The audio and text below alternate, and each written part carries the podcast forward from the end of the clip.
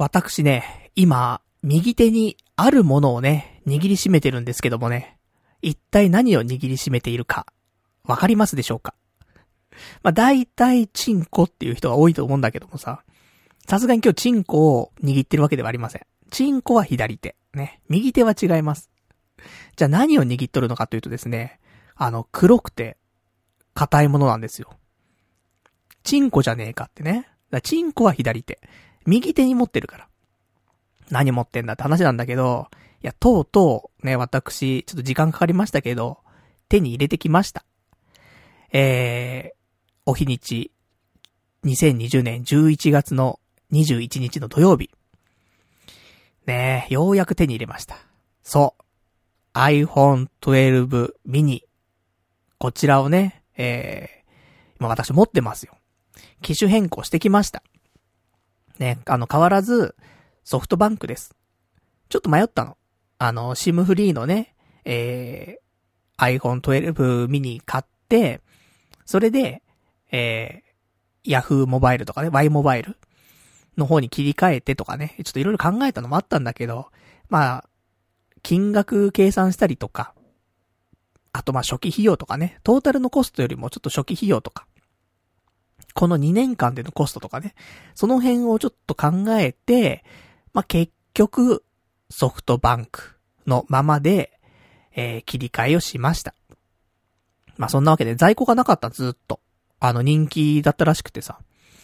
で、えー、ようやく、在庫復活しましたよって連絡いただきましてね。で、えー、すぐに行って機種変をしましたということで、えー、今握っております。いいですね。ブラック。待ってよかった。あのー、他の色もあったのよ、もちろんね。選ぶ色は何色かあったんだけど、その中で、ちょっと迷ったのはブルー。迷ったんだけど。どうしようかなと思って。でも、ブラック、かっこよさそうだよなと思ってね。ブルーだったら先週手に入ったんだけど。ね、ちょっと待ちまして。で、ブラック、なんとか、ね、手に入れました。まあ、64ギガとかだったらね、結構在庫あるんだと思うんだけど。俺今回256ギガなんで。足んないんだよね。あの、やっぱ写真とか、あと動画とか。ね、やっぱし、たまに YouTube に動画アップしたりするじゃない？俺もさ。もう YouTuber としてね、成功しようとは思ってないけども、それでもね、たまに動画上げるんで、そうすると、どうしても容量気になっちゃうんだよね。64じゃ足んないのよ。で、これまでね、10年ぐらい iPhone 使ってきて、それの蓄積データがあるじゃない、結構。それも考えると、やっぱ64じゃ足りず、128だと、ギリなんだよね。で、これから使っていくって考えると、やっぱ256は必要だなってなってるので、えー、256にしました。まあ前のね、使ってた iPhone XS。こちらもね、256だったのでね。まあまあそこは変わらずかなってことで。で、変えたんだけど、どうですか？皆さん、iPhone mini、切り替えたって人も、いると思うんだよね。iPhone 12 mini。使い勝手はどうですかって話なんだけどさ、俺個人的には、あのー、すごくいいです。うん。なんかやっぱり求めてたものってこれだよねっていうのはある。なんかずっとさ、昔の iPhone SE とか、5とか。まあ 4S からでね、4S から始まり、4か4、4S、SE、5、まああの辺でね、5S。ああいうちょっと角張ったデザインが、ずっと欲しくてさ、またね。で、ね、最近 iPhone SE の第2世代みたいに出たけどもさ、いや、あれじゃないんだよと。角張ったやつが欲しいのよって思って、あの時は我慢しましたよ。したら今回ね、iPhone 12 mini。もう完全に後継機でしょ。本当の。だから、ちょっとよかった、待ってよかったなと思ってさ。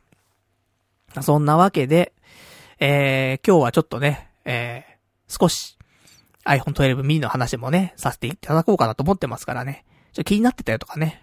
あの、まあ、俺のレビューを待ってから買おうっていうほどの人はあんまりいないと思うけども、ちょっとレビューをレビューというかまあね、3日間使ったからね、土日月と。その使用感なんかもね、ちょっとお話ししていこうかなと思っております。まあ今日はやっぱりね、この話が一番テンション上がるよ。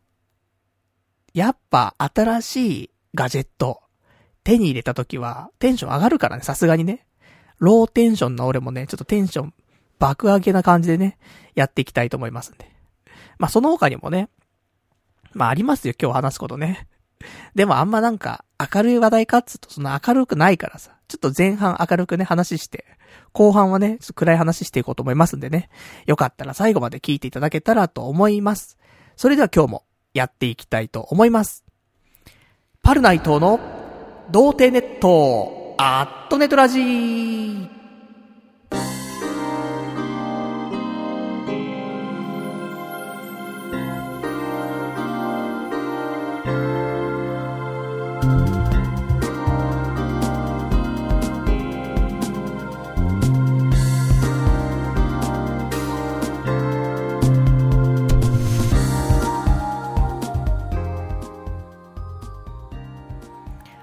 改めまして、童貞ネットアットネトラジーパーソナリティのパルナイトです。こんばんは、というわけでね、えー、私手元にね、iPhone 12 mini 持ってますよっていうことなんだけど、いやー、俺買う時もさ、ちょっといろいろビビって、あのー、今無職じゃん。まあ、無職だからさ、こういう機種編とかさ、できんのかなとか思ってさ、ちょっとビビりながらだったんだけどね。なんとか、大丈夫で、ね、あの、無事、切り替えもできたわけなんですけどもね。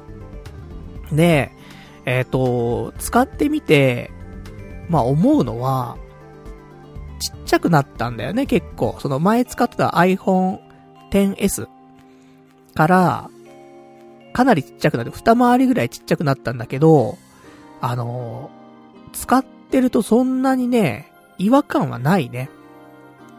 よく、ほら、アマゾンのさ、Kindle Fire HD7 っていうさ、7インチのタブレットとかたまに使うんだけど、それ使った後に、例えばそれでパズドラとかね、した時に、あの、その後に、iPhone XS でパズドラがすると、なんか超ちっちゃいなと思うわけ。だタブレットから iPhone XS いじると、すごい小ささをすぐ感じるんだけど、iPhone XS を触った後に、iPhone 12 mini を触っても、あ、小さいなって感じない。全然違和感はないね。なんか画面が広く感じるんだよね。なんだろう。あの、画角は変わんないはずなんだよ、ほぼ。なんだけど、すごく広く感じるね。まあ、変わんないんで、その、ほぼ変わんないさ、画面領域だからさ。あとサイズが違うだけだからさ。でも全然違和感ないし、だからサイズ、画面サイズの大きさは問題ない。ちょっと懸念はあったのよ。あの漫画読むとき。そういうときに、あのちょっと文字ちっちゃいかなーって、見づらいかなーって思ったけど、そんなにそこも気にならなかったんで、ね、文字がちっちゃいとね、やっぱり読みづらかったりするからさ。あと、Kindle とかで、あのビジネス書とか、ちょっと読んだんだけど、それも文字的にはそんな違和感ないし、何も問題ないね。うん。いいです。程よい、ちょうどいい画面サイズだと思う。あと、そもそもの、その端末の大きさ。いいね。俺手ちっちゃいからさ、指短いし。そうすると、あのー、なかなか押せないんだよ。押せないし、そう、指が届かないんだよね。なんだけど、今、握るじゃん。握ると、えっとね、中指と親指で輪っか作るとすんじゃん。握れるからね。その、中指と親指くっつく、くっつけることができる。握って。ということは、いいのよ。そのサイズ感ぐらいが多分ちょうどいいと思うのよ。10S とかだと、もう指回んないから絶対。うん、回る回る。使いやすいね。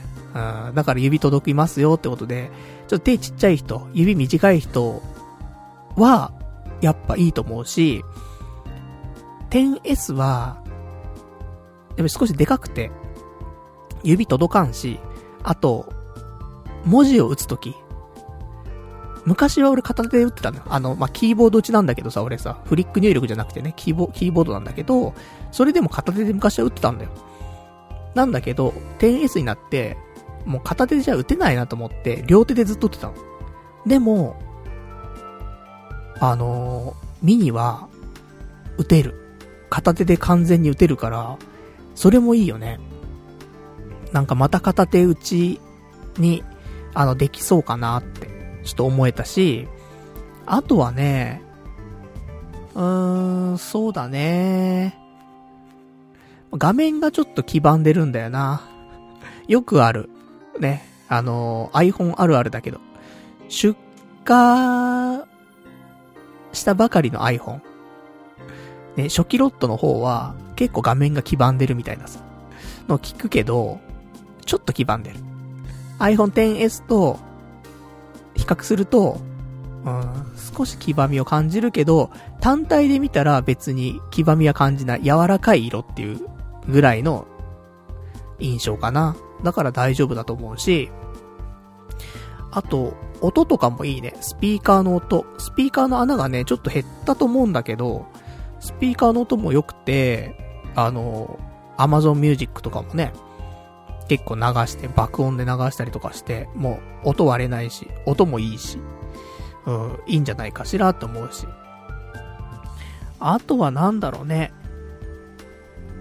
気になるところがもしあれば、あの、お答えしていきますんでね、あの、お便りなんかいただけたらと思います。ね、そこで、あの、いただいたらそれお答えしたいと思いますからね。なんか迷ってる人とかいらっしゃったら、こんなところ気になるんだけどどうでしたかとかね、言っていただければお答えしていこうかなと思っております。じゃあ、メール、アドレス、ね、お伝えしますけども、メールアドレスは、radio アットマーク、童貞 .net、radio アットマーク、doutei.net、ラジオアットマーク、童貞 .net、こちらまでお待ちしてます。リアルタイムであればね、えー、その読ませていただきますし、え、リアルタイムでなければね、えー、次回の放送で読ませていただきたいと思います。まあ、そんな感じでね、あの、まあ、機種変更も、そんな時間かからず、その、なんていうの、データ移行っていうのもね、iCloud から切り替えだったんで、そんな手間もなく。で、まあ、念のためね、いろんなアプリ全部開いて、ログインとかも確認して。まあ、ログインだけやり直さないといけないのも結構あるんだけど、パズドラもね、ちゃんと問題なく移行できたし。うん、よかったかなと思って。そんなところかなまあ、ほんと持ちやすくて薄くて、で、角張ってるのもね、あの、ちょうど手にフィットしていいし、うん、丸いとなんかね、うん、丸みを帯びてる端末だとなんかね、落としそうになっちゃうんだよね。でもそれが角張ってるからね、手になんか、カリッと、うん、引っかかるんだよね。それもまたいいなと思って。で、一応今ケースはまだ付けてません。付けたいんだけど、どれにしていいかちょっとわかんないのもあってさ。ケースによってはこの、角張ってるデザインが丸くなっちゃうみたいなさ、そういうケースもあったりするから、ちょっとそこ、悩むなと思って。だから純正のケース欲しいなと思ったんだけど、純正のケースってさ、5000円ぐらいすんのよね。いや、ケースに5000円は払えなくないと思って。行って2000円じゃん。だからまあ結局は、アマゾンで買うか、あとはね、電気屋さんで、まあアクセサリー見に行って安いやつ買うか。まあそんな感じだなと思うんだけどさ。まあ一番いいのは、電気屋さん行って、だアマゾンでいいなと思ったやつピックアップして、それを電気屋さんで触って、うん、これ、いいじゃん、じゃあ、アマゾンで頼もう、みたいな。まあ、このパターンかなと思うんだけどさ。まあ、そんなわけで、まだちょっとね、裸で使っております。裸で使ってもいいんだけどね。ほんとそれが一番いいんだけど、もう落としても画面とか割れなそうだからさ。いいんだけど、ただ、その、端末の縁とかはさ、削れちゃうじゃん、どうしても。コンクリートに落としちゃったらさ、割れなくてもね。削れるのは嫌だなと思うから、やっぱりカバーつけざるを得ないんだろうなってちょっと思ってはいる。うん、でもいいね。うん。本当はこのまま使いたいなと思ってます。そんなね、えー、iPhone 12 mini 256GB ブラック。一応端末の値段。あのー、ソフトバンクで買うとですね、11万6640円になります。高い。パソコン買えちゃう。ただ、あのー、ここから、1万5千円、値引きが入りました。なんか、ソフトバンクからね、お手紙来てて、機種変する際に、えー、1万5千の割引できますよっていうお手紙来てて。で、それを適用したので、まあ、ほぼ10万円になりました。で、そうなると、どうなるかっていうと、あの、今まで使っていた月額料金よりも、あの、実は、この iPhone 12 mini にした方が安くなるというね、そういうマジックが発動して。今までって iPhone XS が端末代が毎月3230円かかったの。48回払いにしててね。48回分割にしてて。3230円。それが、48分割するとですね、一応11万6640円を48分割で2430円になるのよ。だからもうこの時点で安くなってるの800円ぐらい。なので、あの月額料金は800円安くなると。端末切り替えた方がね。だから 10S がすげえ高かったんだよね。そうだよ。10S の一番いいの買ってんだもんね、256でね。一番いいのか ?512 があるか。でもまあまあ、ミドルスペックのやつ買ってるわけだからさ。だからね、まあまあ良かったんじゃない？本当は SIM フリーにしてね、なんか色々やった方が、4年とか考えると。2年じゃなくて4年考えると圧倒的に SIM フリーのが安いんだけど、4年後の俺に期待してさ、ただ今の俺には期待できないから、今を見ました。結果損するんだろうけど、今を見ざるを得なくて。ね、今が安ければいいじゃんにして。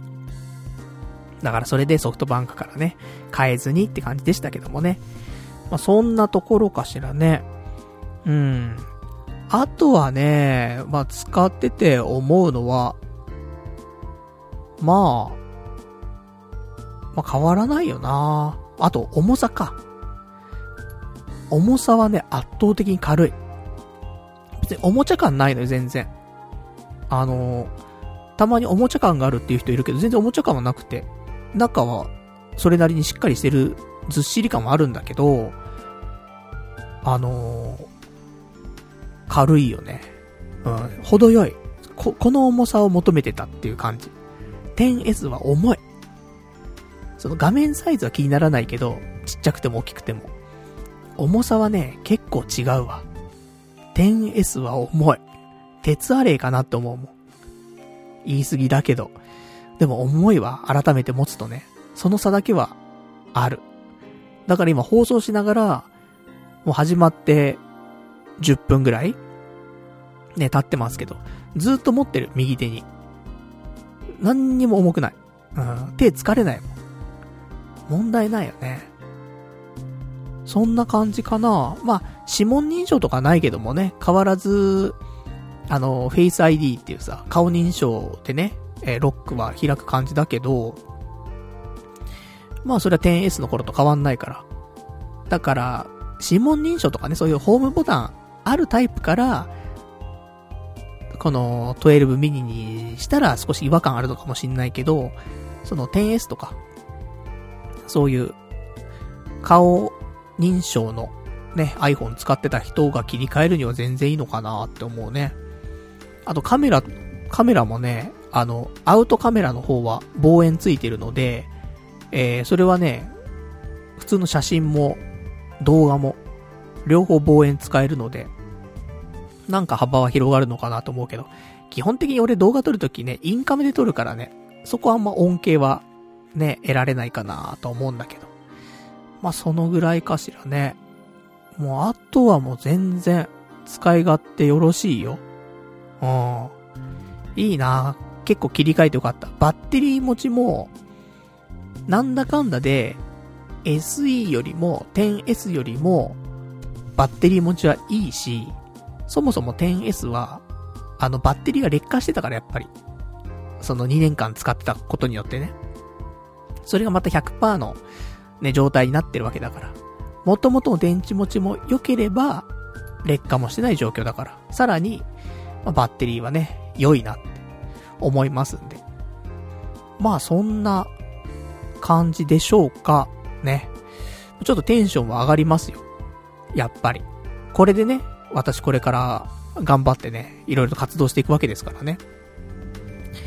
まあ何やるかわかりませんけども。何やるかわかんないけども、何かやりたい時にすぐ動ける体制。まあこれ整ってるわけだからね。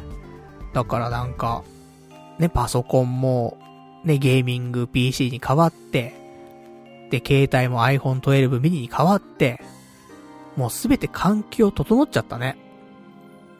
あとやるだけ。でもそのやる気が出ないっていうね。そのもどかしさありますけど、まあ、環境整いましたからね、頑張っていきたいなと、思っておりますよ、と。いうところかしらね。ほんと、いい。すごくいい。なんかね、画面が広く感じるんだよね。変わんないのに。その 10S と画面サイズ変わらんし、サイズっていうかね、領域変わんないはずなのに。なんかね、その下の方がちょっとね、広く感じるんだよな。なんかわかんないけどもね。まあまあ、そんな感じで、ね、えー、まあお金ないお金ないね、無職で、どうすんだって話だけどね。まあ逆にね、あの、これで月額費用安くなるから。そういう意味でね、まあ切り替えた方が良かったんでね。切り替えました。当分これでいい。本当にこれでいい。サイズが本当に最高だわ。うん、指がね、ほんと届くのが嬉しい。画面、端まで。うん、いいね。これを求めていました。ようやくね、うん、納得のいくものに切り替えられたということで、テンションを上げて、ね、今日もやっていきたいと思いますけども、そんな、ね、今日はね、あの、iPhone、まだね、10S、手元にあります。だから今、iPhone XS でね、音楽流しながら、録音しながら、みたいな、やってるけど、来週からね、うん、12ミニでね、音楽流したりとかもしますんで、まあ、やっていけるでしょう、というところでございますね。では、えー、今週あったお話なんかをね、つらつらとしていきますけども、もうこっからはそんなにね、もう明るい話はないですよ。もう暗いですよ。大体暗い話。うん。一番ね、楽しかった、嬉しかったのがもう iPhone 12 mini 手に入れたことだから。楽しかったことあるかな？楽しかったこと。まあ、今週、ちょっと前のね、前の前ぐらいの会社の同僚たちとね、えー、下北沢で、ちょっと飲み会をしまして。ぐらいかな。楽しかったことなんつうのは。下北沢でね、なんか集まろうぜみたいなさ、まあ家近いんでね、下北沢ね。そんなのをね、ちょいちょい開催してるんだけどさ。いや、何やら、何やらというかさ、その集まりに来ている、そのね、元同僚、もう友人ですけどもね、が引っ越しちゃうらしいのよ。もう、間もなく。だからさ、もう、多分一番のご近所さんだったのよ。まあ、歩いても行けるっちゃ行ける距離に住んでてさ。だからちょいちょい渋谷とかで飲んだりとかね、下北で飲んだりとか、あったんだけど、その人、引っ越しちゃうから、会えなくなっちゃうんだよね、今後。まあ、会えるんだけどさ、そんな頻繁には会わなくなるじゃない。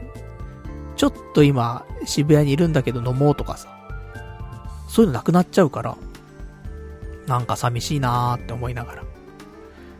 寂しい話じゃねえかってね。楽しい話じゃねえじゃねえか。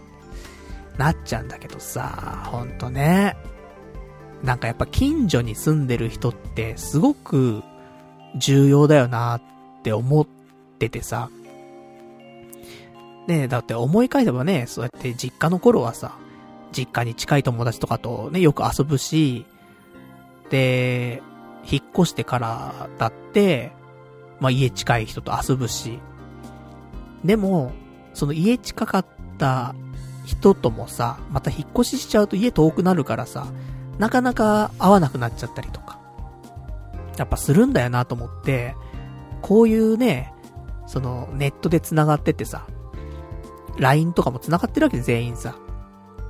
だから連絡のやり取りもね、全然できるし、電車もね、ほんと通ってるわけだからさ、利便性もよくね、東京なんだから。まあ会おうと思ったらすぐ会えるんだけどさ。でもやっぱり、自転車で行ける距離とか、歩いて行ける距離とか、強いよね。うん、やっぱりリアルでの、その、つながりというか、立地というか、そういうのはね、でかい。だから、ね、やっぱし、まあまあ、引っ越しちゃっても、会うとは思うけど、今頻度は下がっちゃうよねって思うと、気軽にね、ちょっと会おうよっていうのはないからさ。そうするとちょっと寂しいなーなんて思いながら、ね、えー、下北沢でね、焼き鳥屋で飲み、その後、中華屋に行って飲み、紹興酒飲み、結果解散2時っていうね、そんな、まあ、金曜だったからね、次の日仕事皆さんなかったんで、まあ、2時までね、私はいつでも2時まで平気なんですけどもね、そんなんでございました。ね。え。なんかそんなことちょっと思ってます、最近ね。うん、距離って大切だなって。リアルな距離ってね。とかとか。それが楽しかったことかな、今週ね。あとはですね、今週楽しかったこと。やっぱね、ちょっとでもポジティブなね、話題していかないといけないですから。今週楽しかったことはですね、えー、ちょっと童貞ネットのサイトをリニューアルしようかなと思って。前々からね、リニューアルしたいな、リリニューアルしたいなと思ったんだけど、なかなかできずにいまして。で、ちょっと現実逃避もありました。なんかもう、この世界でうまくやっていけねえみたいなさ。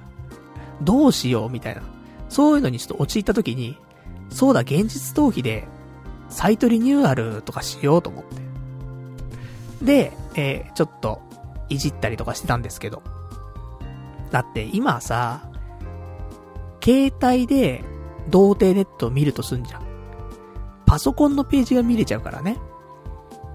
だからもう文字とかも超ちっちゃいし、もうその、スマホ向けになってないわけ。サイトが。もう古すぎんのよ。仕様がさ。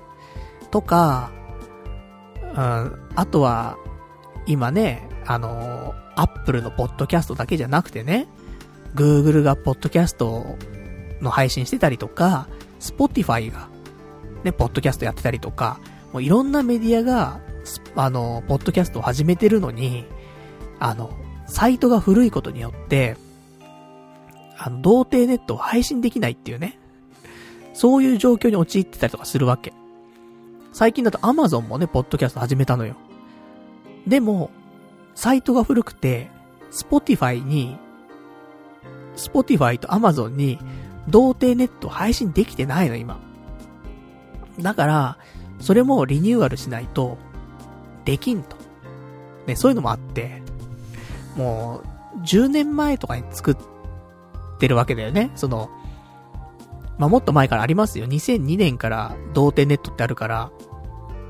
だから、ね、まあ、8年ぐらいは、その昔の形でやってて、で、ここ10年ぐらいは、その、ポッドキャストに適用したね、対応した、えー、サイトにはしたんだけど、まあまあ、うまくいかんと。一応今ね、アップルのポッドキャストと Google のポッドキャストは、童貞ネット、えー、ちゃんと配信できてる状況らしいんだけどね。なので、まあそんなんでちょっと変えなくちゃなと思ってさ、ずっと思ったんだけど、ようやく思い越しをね、えー、上げまして。で、えー、いじりまして、なんか、サイト消えちゃうかなとか思ったんだけど、なんとか消えずにね、裏で、リニューアルページを作ることが一応できましてね。あの、一応ツイッターとかでもつぶやいてるんで、あの、裏ページ見れるかと思うんだけど。まあ、よかったら気になる人がいたらね、あの、ツイッターちょっと、今週のやつを遡ってもらうと、URL 載せてるんでね。まあ、それで、あの、チェックできるかなと思うんだけど。まあ、シンプルな形ですよ、すごく。特に、このページでお金を稼ごうとか、そういうのはあまり考えてないというか、今回入れてないです。っていうのも、もう童貞ネットっていうのが、その、広告が貼りづらいんだよね。アダルトコンテンツだと思われちゃうから、童貞ってのが。なので、ちょっと貼れないと。それもあって、もう逆にシンプルに行こうと。普通に使いやすい。パソコンで見ても、まあ、一応パソコンとスマホで見ると見え方違いますからね。えー、ちゃんとパソコンにもスマホにも対応してて、で、Spotify とか Amazon のポッドキャストの方でも配信できると。で、えー、その同点のホームページ上でもね、と、あの、ちゃんと音声は再生できるようにして。今までちょっとね、ホームページ上で音声再生できたんだけど、なんかちょっと再生しづらい形になってたから、よりね、再生はしやすいように変更しまして。っていうぐらいかな。でもちょっとね、久しぶりに頭使ったなと思って。ここ最近ほんとボケーっとしてるからさ、全く頭使ってなかったんだけど、久しぶりに頭使ってさ、頭痛くなっちゃったもん。頭痛してたもんね。痛えな、頭、と思って。考えすぎちゃって。その、サイトをどうしようかってのもあるけど、そのサーバー周りとか、あの、久しぶりにちょっといじったからさ、サーバーとかドメインとかさ、その辺のね、やついじんないといけないから。ちょっと頭痛えと。でもまあまあ、一旦形にはなったので、あとは、ちょっとその、アドレスというか、っていうのを、ちゃんと切り替えてあげて、押してあげれば多分、いけるんじゃないかなと思ってね。な、怖いのは、その、アップルのポッドキャストの方が、ちゃんと反映できるかってことね。サイトを新しくしたことによって、なんかうまく反映できなくて、連携がちゃんとね、取れなくなっちゃって、童貞ネットがうまく配信できないとか。そうなっちゃうのは怖いんだけど、多分それも平気そうな感じがするのでね。大丈夫そうかなと思うんだけど。まあまあ、綺麗にまとまったんじゃないかしらとね、思いますんで、まあちょっと近日、切り替え予定。年内。まあ来週ぐらいに切り替えようかな。いつもね、水曜日だ、木曜日だにね、ポッドキャスト配信の処理してるので、それした後に、切り替えかな。うん。って思ってます。ちょっと、あの、よかったらね、チェックしてもらうと。ね、綺麗になった方がね、いいと思うんでね。古かったらほんと仕様がすべて、あの、フラッシュとかね。フラッシュとか知ってる？皆さん。もうサービスがね、12月で提供終わっちゃう、そういうなんか企画があるんだけどさ。フラッシュとかまだ使ってたからね。だからもうなくなっちゃうからさ。その辺もね、ちょっと取り除いたりとかして。やってますんで。まあまあ、普通なページじゃないですかうん、シンプル、シンプル。で、変わらずね、あの、あれだけ載せてますよ。童貞ネットを応援するっていうね。アマゾンギフト券をくれたりとか、あと、アマゾンの欲しいものリスト。この辺は載せてます。ね、一応、そこだけね、ちょっと古事記的なところはね、うん、ありますけど、まあまあそこはね、頼みますよという。私もね、生活かかっちゃってるんでね、今ね、どうにかせんといかんというね。ただもうマネタイズマネタイズってね、バリバリはちょっとできんからね、これだけ残しておりますけどもね。広告とかね、本当は晴れたら一番いいんだけどね。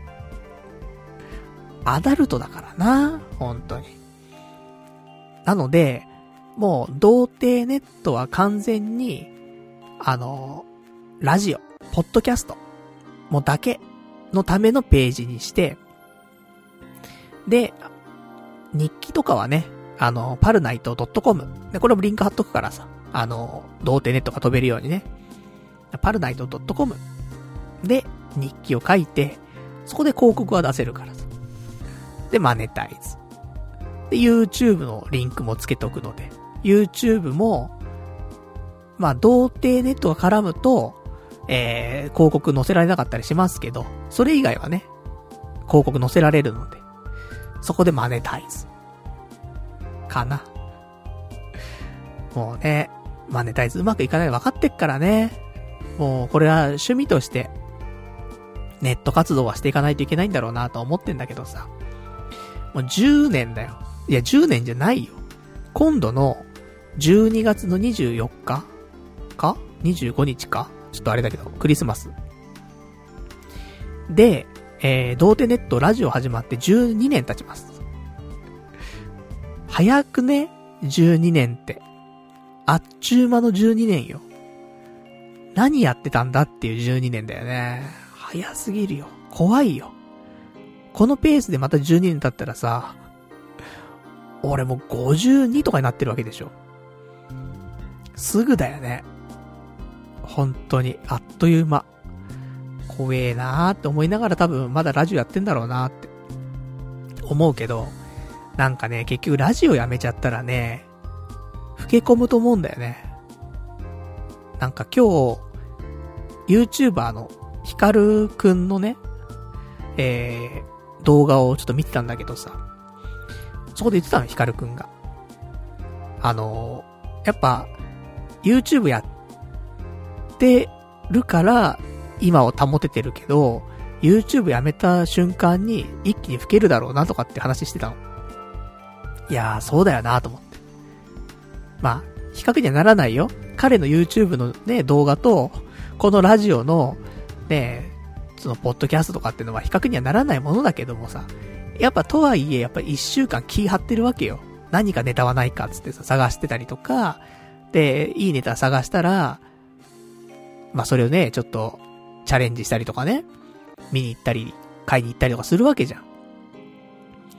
だから、なんだかんだで、ね、保ててるけど、保ててんのかなわかんないけどさ、これも保ってるわけだよね。でも、ラジオやめちゃったらもう何もしないじゃん。家から出ないじゃん。そもそも出ないのに。だからもう100%出なくなっちゃうし、スーパーと家の往復で終わっちゃうじゃん。もう、一週間がじゃないよ。一ヶ月がとか、何ヶ月がっていう勢いで、そうそう外出なくなると思うんだよね。出なくていいんだもんだって。今ネタがないからね、ネタ探し外出てるわけだってさ。別に、ラジオなかったら外出ないし、まあ、たまに友達から誘われれば飲み行くけどみたいなさ、そういうぐらいしか外出ないもんね。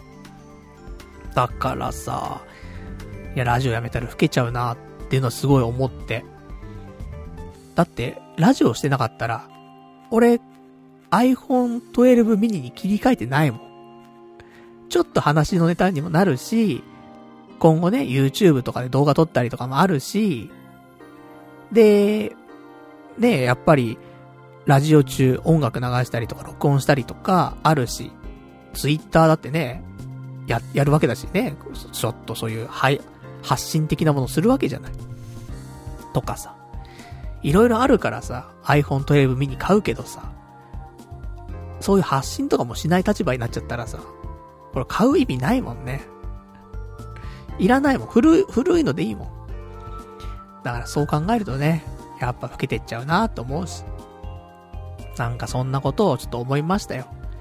なので、ね、少しでも長く配信できるように、ね、より多くの人に聞いてもらえるようにね、するために、サイトはリニューアルして、Spotify、Amazon、ね、ここのポッドキャストの方にもね、ちょっと配信できるように、切り替えていきたいなと思っております。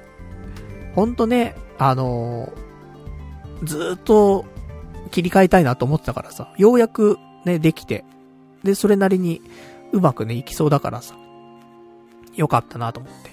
なので、えー、今週中に、えー、切り替わると思いますんで、まあ切り替わったらね、まあ使ってやっていただけたらと思います。あと、まあ、こういう要素欲しいよとかって言われても、まああんまいじれないからね。うん。シンプルにちょっとした感じもあるのでね。ほんとあとメールフォームをね、つけようか、どうか迷ってたんだけど。どうしようね。本当はメールフォームあったら、お便りフォームね、あったら、楽じゃん。楽なんだよね、本当にね。そしたらお便り結構もらえる気がすんだけど。でもそれすると、まあね、世の中にはいろんな人がいるからさ、変なお便りがね、届くことがあるんだよね。それ読むと、俺の心がやられるようなお便りを、連打で送ってくるやつがいいんで、たまに。だから、メールフォームは閉じたっていうのがあってさ。でもまあ、復活してもいいのかな。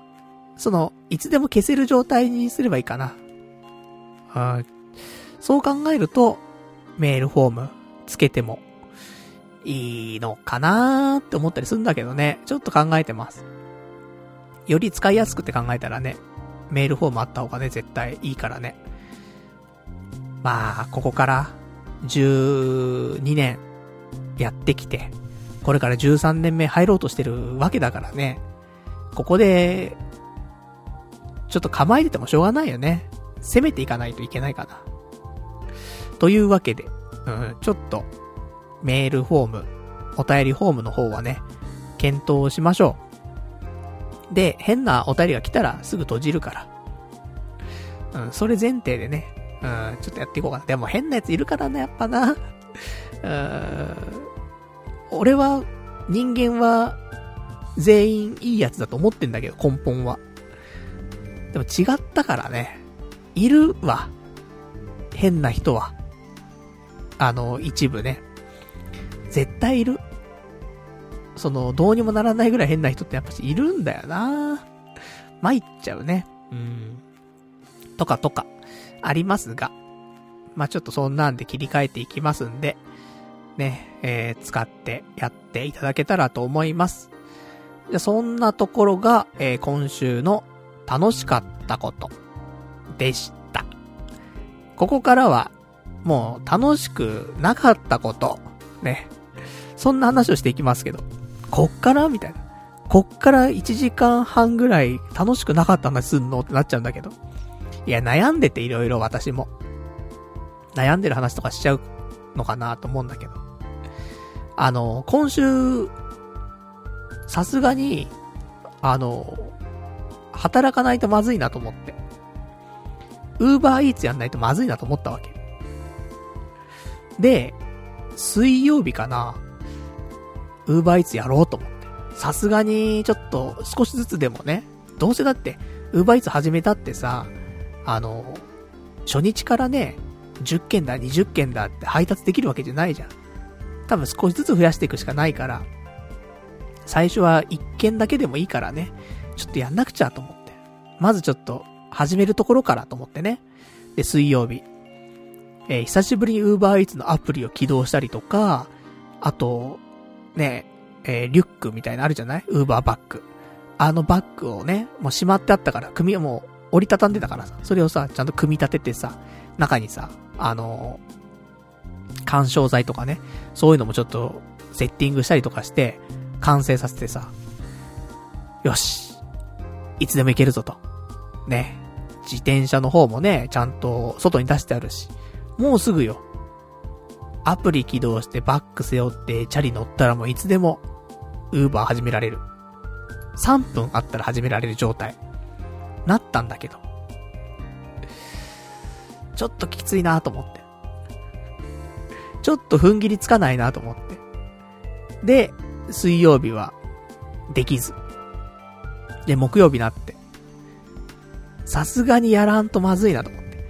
で、金曜日が、あの、飲み会が入っちゃってたから、この木曜日やらないと、やらんぞと。金曜日は飲み会あるからってやらないから絶対。木曜日この日しかねえぞと思ってさ。で、もうずっとやんなきゃやんなきゃなんて思ってさ。で、14時ぐらいかな。なって。もうよ、準備できてんのよ。完全に。いつでも、出、出、出動体制できてんだけど。うだうだしてんだよね。どうしよう。どうしよう、どうしようってなってんの。もう久しぶりの社会復帰だからさ。怖いわけよ、なんか。あの、ミスることはないんだけど、ね、別にお店に取り行って、で、お客さんのを届けるだけだからさ。まあ、できないことはないと思うんだよね。そんな、最悪のケースとかない限りさ、問題なく運べると思うんだけど。でもなんか緊張すんなーと思って、久しぶりの社会復帰だなーと思って。どうしようどうしようつって。で、14時から14時半になって、15時になって、15時半になって、もうこんなうだうだしてもしょうがないと思ってさ。で、一応ウーバーのバッグ背負って、ね、自転車乗って、で、ウーバーのアプリ起動して、で、街中出ましたよ、私。だから一応オンライン状態ってやつですよね。あの、いつでも注文入る状態。で、えー、チャリ乗り回してさ。まあ、家の中いてもいいんだよ。家の中いて、で、注文が入ったらね、その店に行けばいいんだけど、まあ、うちから、そんなに、あのー、近いお店ってのはそんなないから、だったら街中行っちゃった方が、渋谷の駅前とかの方行っちゃった方が、注文とか入りやすいかなと思って。だからもう、あの、チャリで移動しながらね、注文入んの待とうと思って。で、チャリこいで。で、渋谷の駅前まで行って、で、ならないんで、全然。全然、注文入んなくて。注文入んないとね、あの、持ってけないからさ、荷物をさ。じゃちょっと移動しようかなと思って。渋谷の駅前とかでならないってなるとどうしようみたいな。で、ちょっとまた家の方戻ったりとか、あと、まあちょっと逆方向行ったりとか、まあブラブラブラブラ渋谷区だったりとか、世田谷区とか、なんかあの辺をぐるぐるしたんだけど、全然ならなくて。したらなんかもうお腹痛くなってきちゃって。緊張してたのかな？お腹痛くなっちゃってさ、うんこしたくてすごく。うんこしたいな、どうしようと思って。ちょっと我慢して、もうちょっとなんかもうね、ブラブラしようと思って。一回、せめて一回と思って。一回、やれれば、ね、ちょっと自信になるじゃない？やっぱりさ。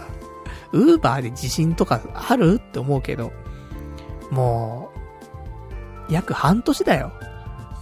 ね、6月末に辞めて仕事ね。7、8、9、10で11だよ。もう5ヶ月か。経つわけ。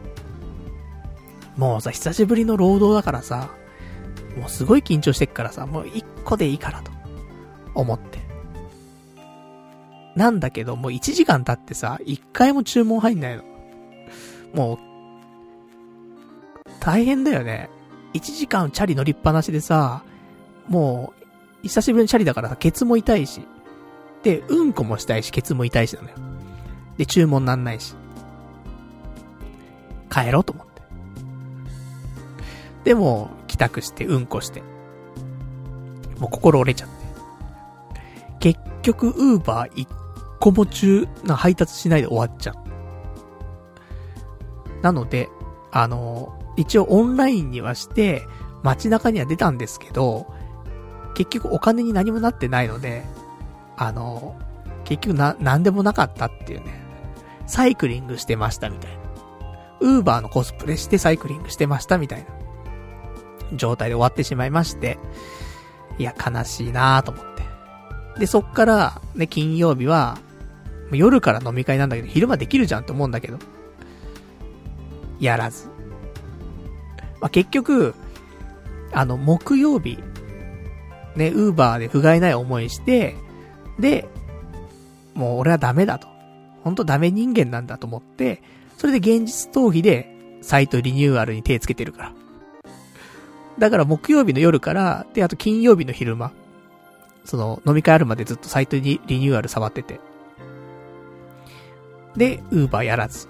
で、金曜日、ね、夜は飲んで、土曜日は二日酔いになってて、ね、二日酔いになりながら、えー、iPhone 12 mini 切り替えに行って、で、日曜日、なんもしてない。あの、競馬、生配信して、終わりみたいな。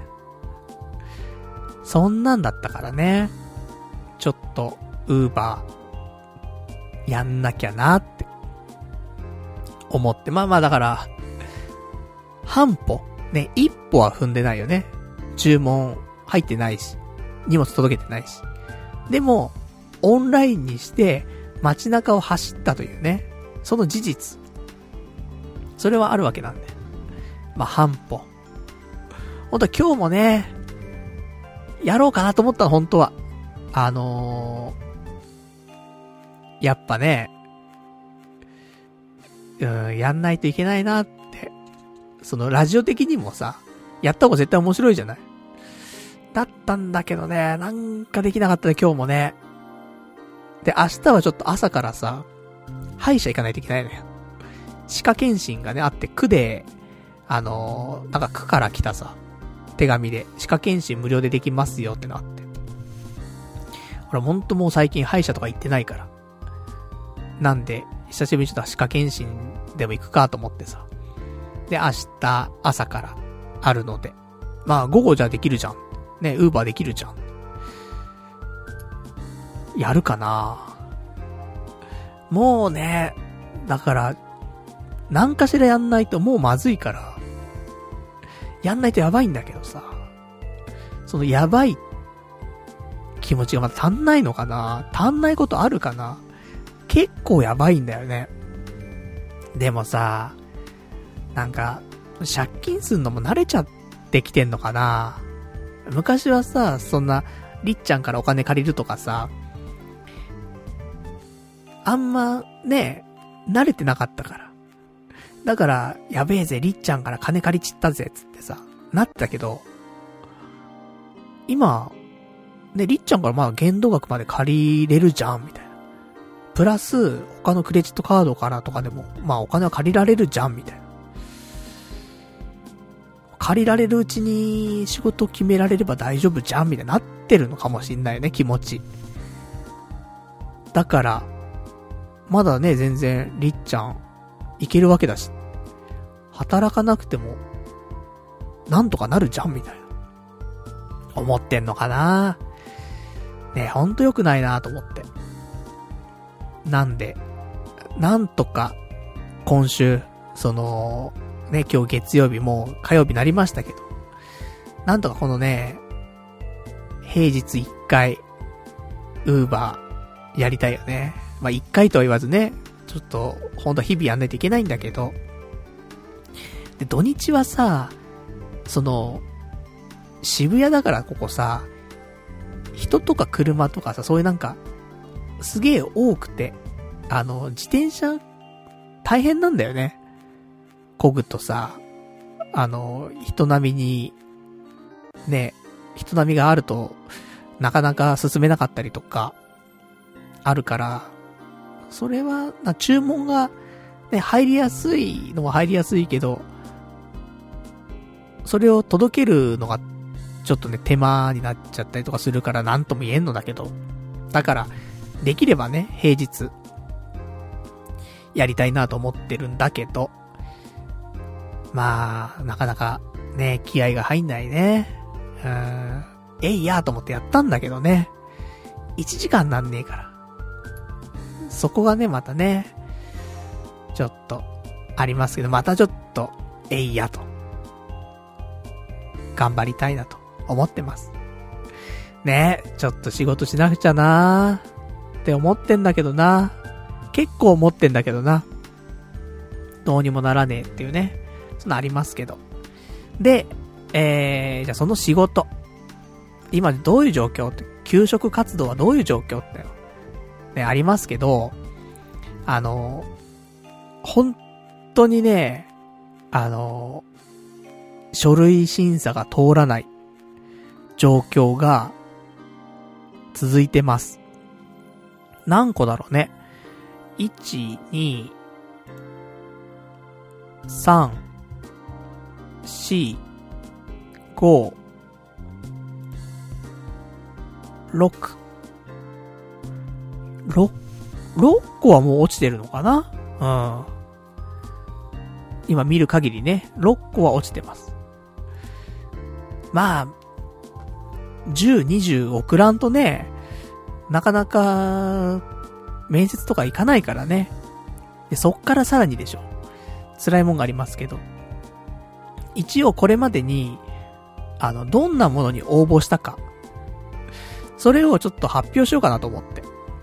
あんまりね、あのー、言うとさ、また特定されちゃったりとするのもあるからさ、怖いなと思って、なるべく言わないようにしてたんだけど、まあ、落ちたものに関しては、もうね、その会社には、今回は行くことはないので、またね、ちょっと次の仕事辞めちゃったりとかしたらね、再度応募するとかってのは出てくるかもしんないけど、まあ、今回に限ってはもうないので、まあ、ちょっと言っていきますと、一つが、電子書籍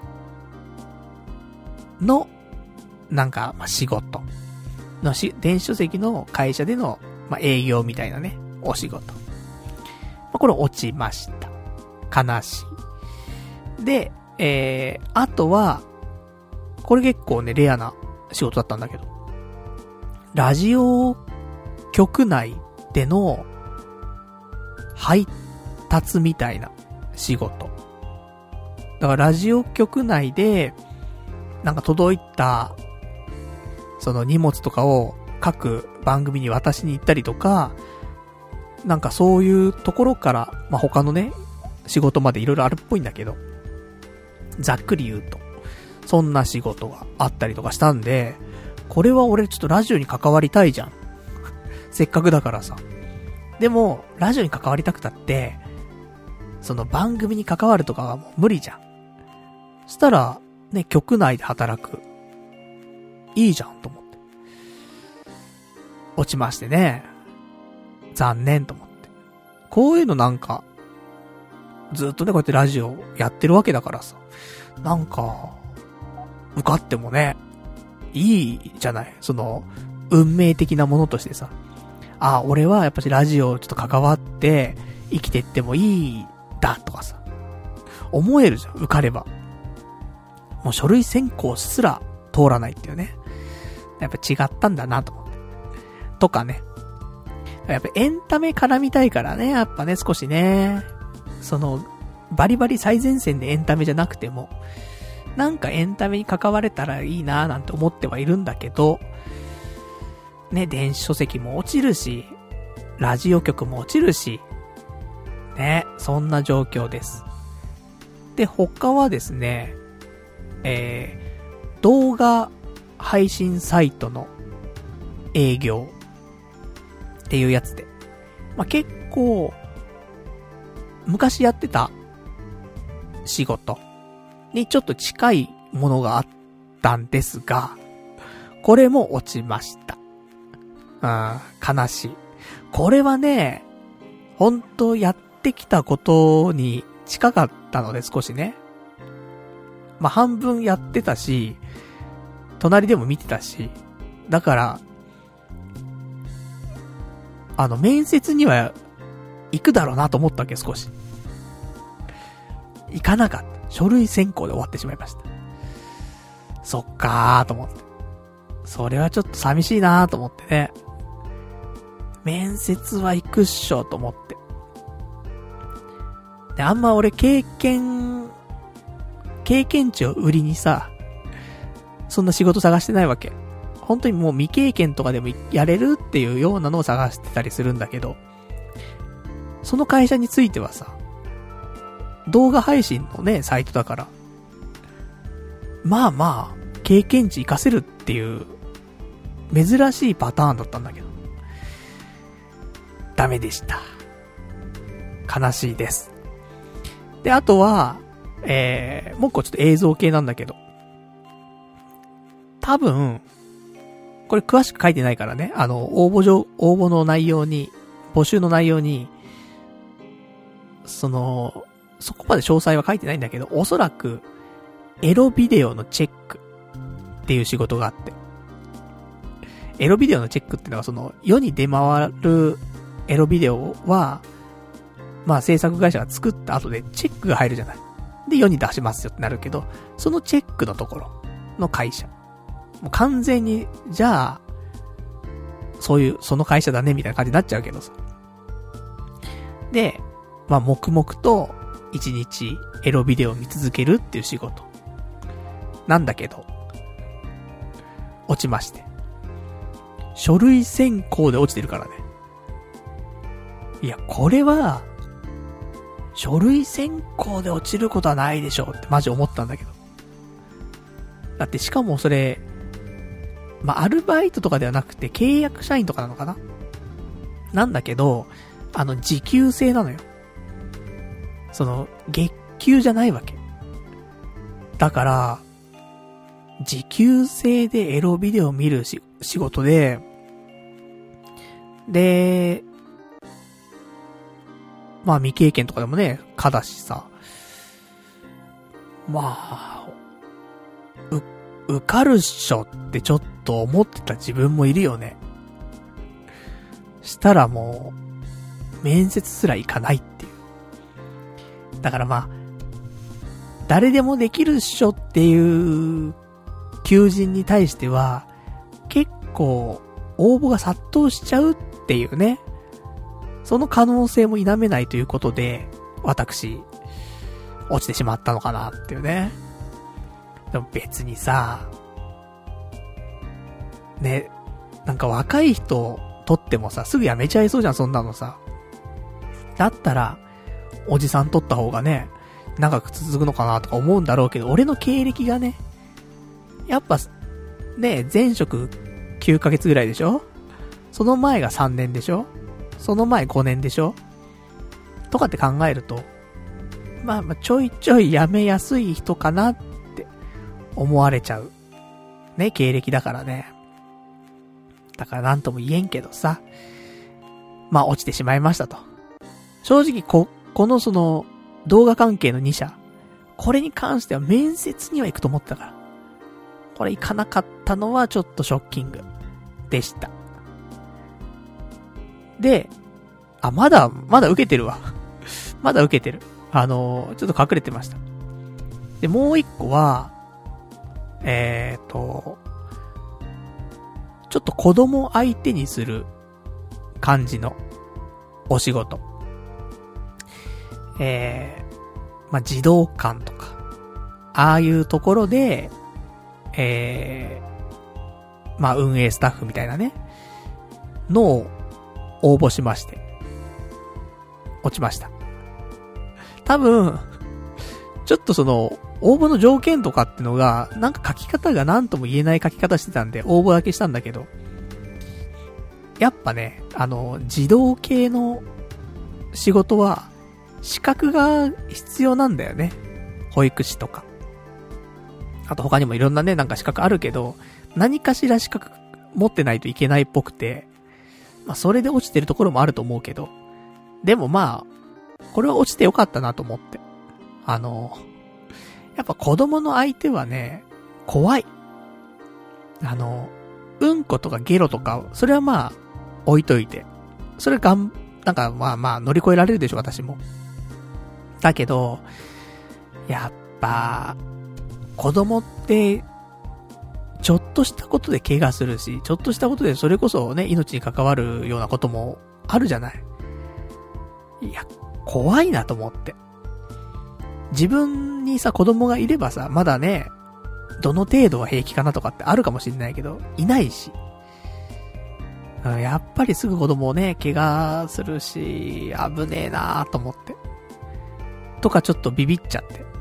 うん。これは、ほんと子供ね、相手の仕事とかってしたいなって思うところあったけど、できんなと思って。怖すぎると思って、うん、結果良かったなと思って。そんな、とか。あとはですね、他もう一個あるけど、これはちょっと、このジャンルはまだ応募がしてたりするので、ちょっと、まあ、一個落ちてるんだけど、うん、する。その他は、あの、ワークショップとかね。これ言ったのかな？ワークショップとか、ってあるじゃない？そういうなんかちょっと体験するみたいなさ。それの、運営する会社みたいな。ってところに応募したんですけども、落ちました。ね、これも書類審査で落ちましたと。悲しいですね。だからね、そんなんで落ちて、で、他はですね、えー、まあ、これもちょっとジャンルが近いので、あれだけど。あと、えー、ゲームとかシステムのテスターってやつね。まあ、デバッカーみたいな感じの会社があったんですけども、えー、そこにもね、えー、正社員としての応募が、募集があったんで、応募したんですけども、こちらも書類審査で落ちてしまいました。まあね。まあ若い人がいいよね。撮るならね。40歳のおじさん今からね、ゲームとかのテスターとかどうですか？いらんすねーってなっちゃうもんね。若い人がね、全然応募あるんだったらね、おじさんはいらんもんね。って思うとやっぱり、35だとかさ。よく言われるじゃん、35までだよって転職はとか。まあ遅くてもね、30代だよって、あると思うんだけど。40だからね。年齢のせいにしちゃいかんけど、まあ、年齢のせいにせざるを得ないものも、仲ないよねって思って。だからキャリアアップだったら、年齢関係ないんだよ。全然ね。うん。逆に、ね、ちゃんとポジション用意するから来てくださいとかなるわけだけどさ。あの、未経験で、おじさんっていうのは、ちょっとね、っていうところはあると思います。まあ、そんなんで、え、結局、何社だ ?1、2、ね、ちょっとさっき、数え間違いがありましたけど、1、2、3、4、5、6、6、7、8、9、10、10個応募してるね。で、その中で、9個落ちてます。残りの1個はなんと、えー、昨日ですか。メールが来まして。面接をしませんかと。ね、来ました。やりました。やりましたよ。面接やってません。ね。面接しませんかって来たことに喜びを隠せず、やりましたっていうね。そのやりましただったんですけども。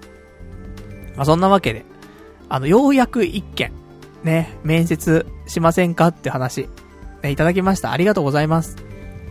で、えっ、ー、と、一次面接、どうですかってことで、で、今コロナ禍の状況なので、オンラインでね、えー、実施で、まあ、そのウェブカメラとかでね、実施、どうですかっていうふうにちょっと今言われていて、まだ、返してません。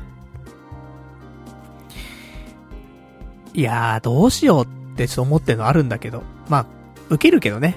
あの、俺が、もしね、これ、まあ基本的に受かんないと思ってるけど、受かっても受かんなくても、まあ、久しぶりにちょっと人とね、あのー、人と会うというか、その人、社会の人とね、え接点を持つってところはすごく大事だからさ。でもしね、だって、次、次ね、すごい本命の、なんかここ絶対行きたいんだけどっていうところがさ、一発目の面接だったらさ、なんか、しどろもどろになりそうじゃない？だから、まあまあ、ちょっと、ステップアップというところでね、面接、まあそれも迷惑な話だけどさ。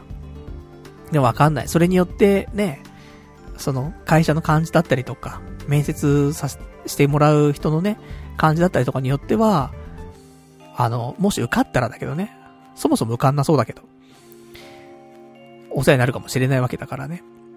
だからそんなんで、だからちょっと平日のお時間で、ね、空いてる時間ありませんか？っていうのいただいてますんで。まあ、明日はちょっと歯医者があるので、まあ、水、木、金あたりに調整してもらうとかね。かなと思って。ただね、なんか業務内容がさ、ちょっと思ってたのと違ってて。もう少し、なんだろうな、複雑ではないのかなって思って応募してたんだけど、よく見てなくて。このジャンルの会社って、この手の求人ってもうこんな感じだろうなっていう風な考えちゃってて。そしたら意外と違くてさ。そりゃ給料も高い方だわと思って。この手のね、あの、業界というか、求人、結構安いところが多かったのよ。それに比べて、ちょっと頭一つ出てたのよ。お金が。だから、どうなのかなってちょっと思ったんだけど。うん、少し複雑な仕事、だね。だから俺にできるのかしらって思っちゃうけど、ただ、この会社であれば、その、これからのキャリアアップというか、っていうのは望めるかな。なんかその、派遣で仕事してますみたいな感じじゃなくてね、オペレーターとしてやりますっていうよりは、ちゃんと一ね、社員としてしっかり考えて、創意工夫して、で、やっていかないとね、ちょっと難しい仕事だから。だからなぁと思ってさ、なんかその辺もね、ちょっとビビってますけども、少し、ね、会社のことをもうちょっと調べて、で、まあ、どういう気持ちでね、死亡をしたのですかと。いうのもね、ちゃんと答えられるようにしてね。あと、よく聞かれること。10年後、どう、どういう風になっていたいですか？って聞かれるんだよね。それがいつも答えらんないね。答えらんないっていうわけじゃないんだけど、答えるんだけど、なんか、もうちょっとあるよね、みたいな。感じの答えになっちゃうんだよね、いつもね、10年後。ないんだよね、10年後どうなってたいかとかね。だから、これって感じにならないんだけど。どういうのがいいんだろうね、10年後ってね。まあ、その辺も、ちゃんとキャリア積んで頑張るみたいなね。あの、ちゃんとリーダーになって、みたいな。リーダーになってとかさ、その、10年経ったらもう責任者になって、みたいな。そういうのでね、みんなを引っ張っていきたいと思います、みたいな。そう言わないといけないんだろうけど、でもそういう気持ちじゃないからね、あんまね。下っ端で、つって。下っ端で10年やっていきたいと思います、みたいな。怒られながらも、つってね。10年頑張りたいと思います、みたいな。不採用、みたいな。なっちゃうからなー、つって。思ったりすんだけど。まあそんなんでね。まあちょっとようやく、10件応募し、1件面接と。まあそんなもんだね。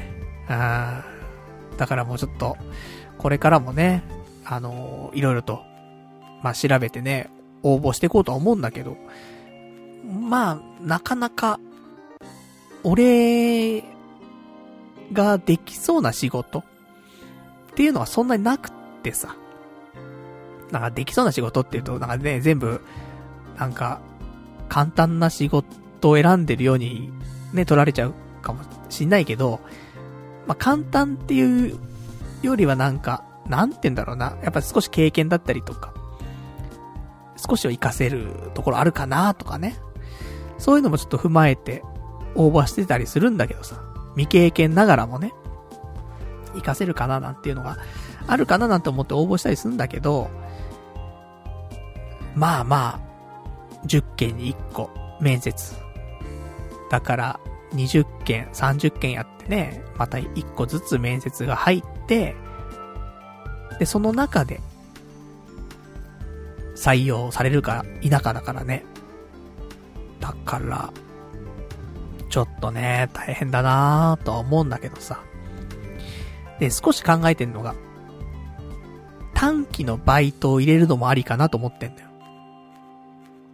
あの、長期のバイトだと、受かっちゃった時に、辞めるに辞められない、と俺は思っちゃうわけ。辞めちゃえばいいじゃんってなるかもしんないけど、ちょっとやっぱ辞めづらいから、だから短期、3ヶ月とかの短期のバイトにして、で、就職活動をして、でもやることはもうね、毎週変わんないからさ、もうさ、そのルーチンになってきてるから、求人サイトウォッチャーがさ。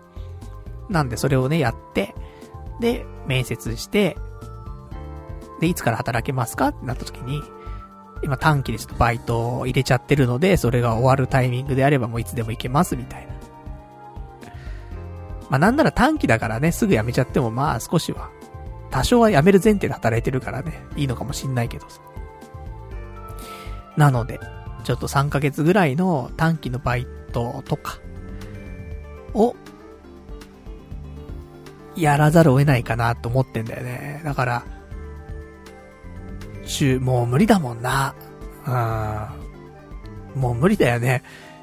12月から働くとかってもう無理だから、もうバイト探すしかないんだな、多分な。短期バイトを入れて、で、その年度内に、なんとかみたいな、感じかしらね。ちょっともう、追い詰められてますけどもね。本当に。で、いくつかバイトの方はね、ピックアップしてるんだけど、でも、短期で探してなかったから、うん、そうだね。でもなんかあるね。あの、登録制のバイトとか、あるので、そしたらいつでも辞められるか。辞める前提じゃないといけないもんね、さすがにバイトはね。ずっと続けるわけにもいかんので。まあ、そんな、ね、感じの最近の、えー、求人関係ね、でございました。まあ先は長そうだよね。さすがにすぐにって感じはしないけど、でも、もう受かったら、縁があったっていうところでね、やれ、やった方がいいのかなうん、このままね、ブラブラしててもしょうがないからね、ほんとね。で、やってみて、ダメだったら、もうダメだからね。やんなきゃわからんからね。なんかビビってビビってやらないのが一番ダメだからね。で、一応今回、えっ、ー、と、求人探すときの条件なんだけど、もう、なんかそこまで絞ってないです。ただ、あの、年間休日は120日っていうのだけは入れてる。で、都内。ぐらいかな。年間休日120日都内で未経験も OK みたいな。ぐらいでもう調べて、で、そこで出てきたやつの新着をもう見るみたいな。だから、あの、すげえ件数出るんだけど、ね、ちょっとそういう風に見てます。ただやっぱり、前回の仕事がさ、不動産屋がさ、年間休日105日とかだったんだよ。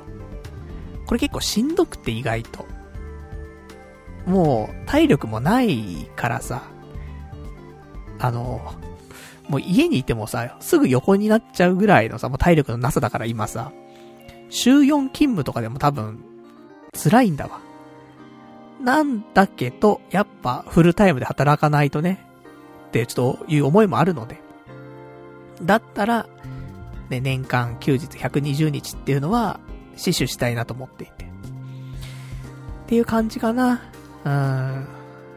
まあ、そこは、もう求めてもいいでしょ。その代わり別に、あの、お給料めっちゃ高いとか、そういうの求めてないからさ、今回。250あればいいから。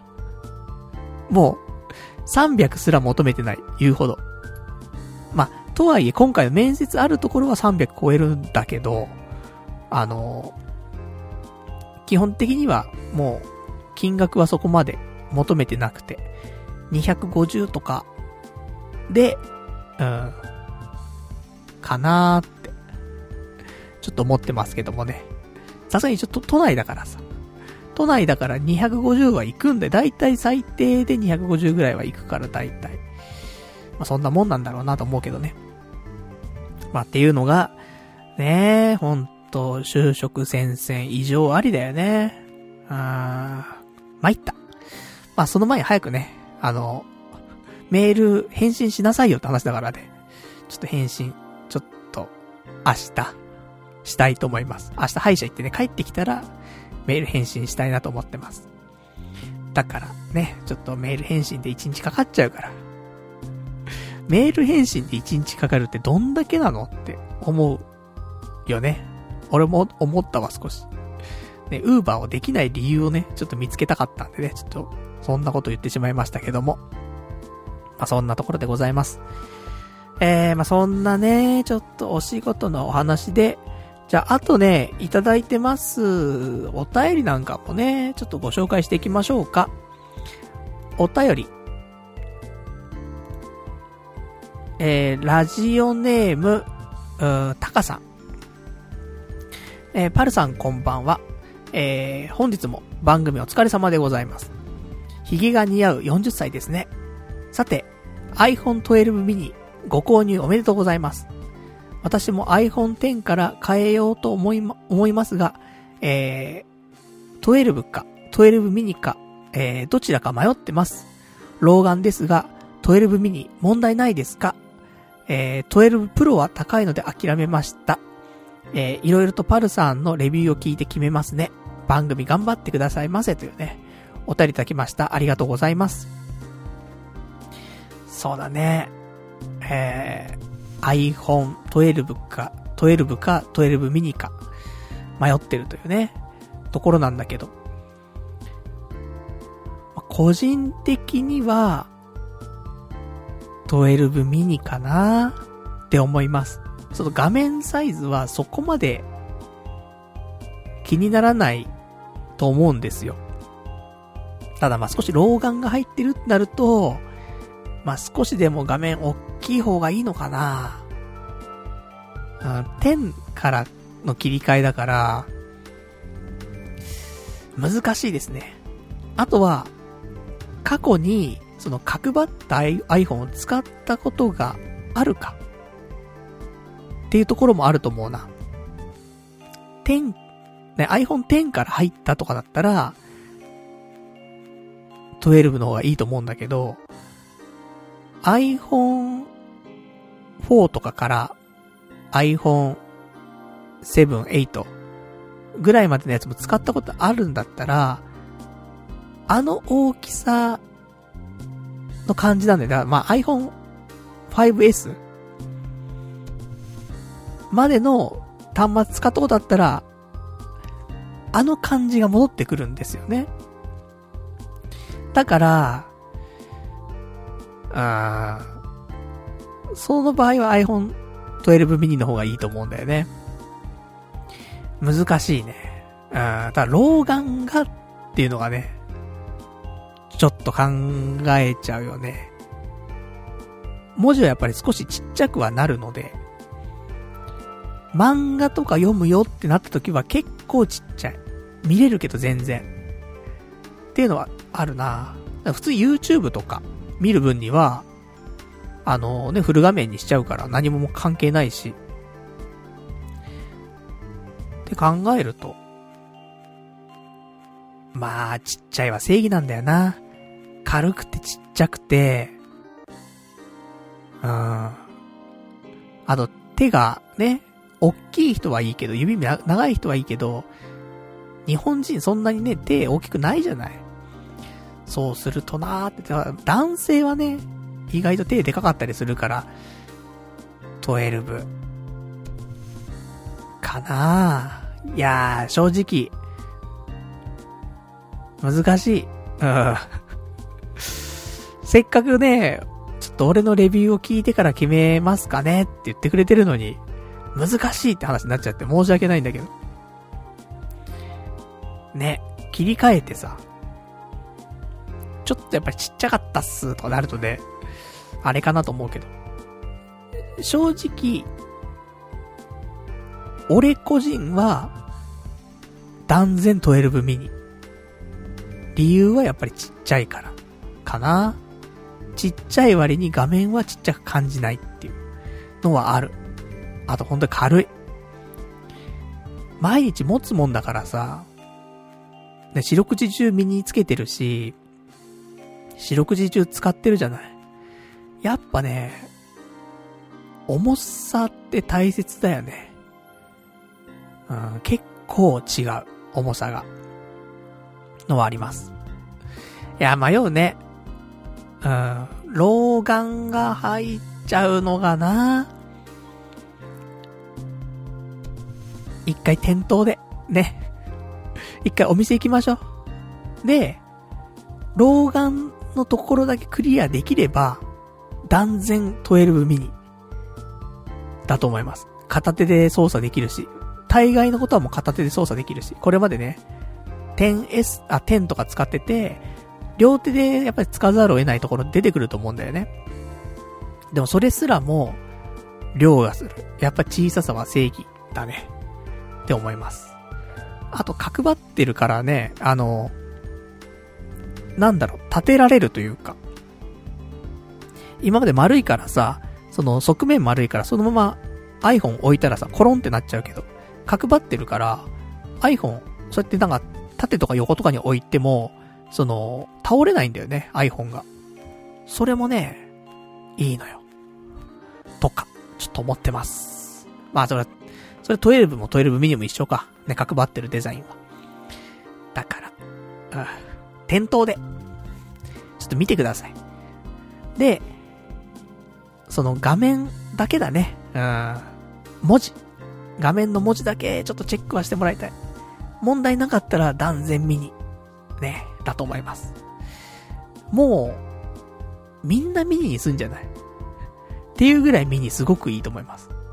うん、本当に。ここ最近の iPhone 一番いいよね。完成形じゃない？その、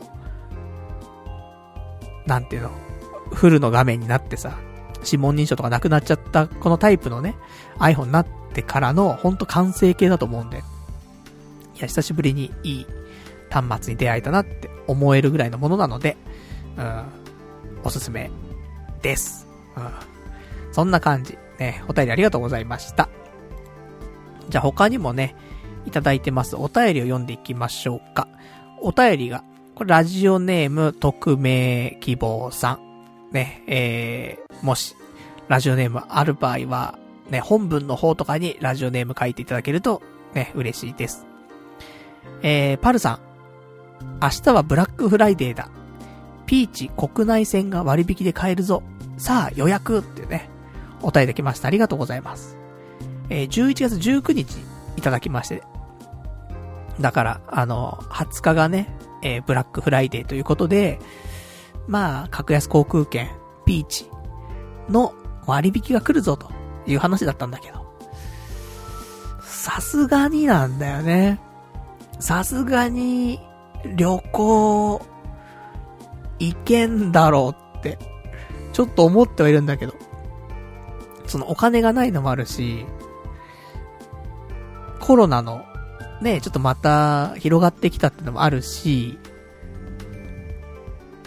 そういうのもありつつ、なんか、ちょっと自粛しなくちゃって気持ちがあんの。なんかさ、いや、パルナイトお前本当に、あのー、今、就職活動しろよと、思ってる方多いじゃないかなと思ってるわけ。遊んでる場合じゃないぞと。旅行行ってる場合じゃないぞと。ね、お金もないんだろうと。つつし、つつましく生きろよと。ね。思ってる人多いんじゃないかなと思って。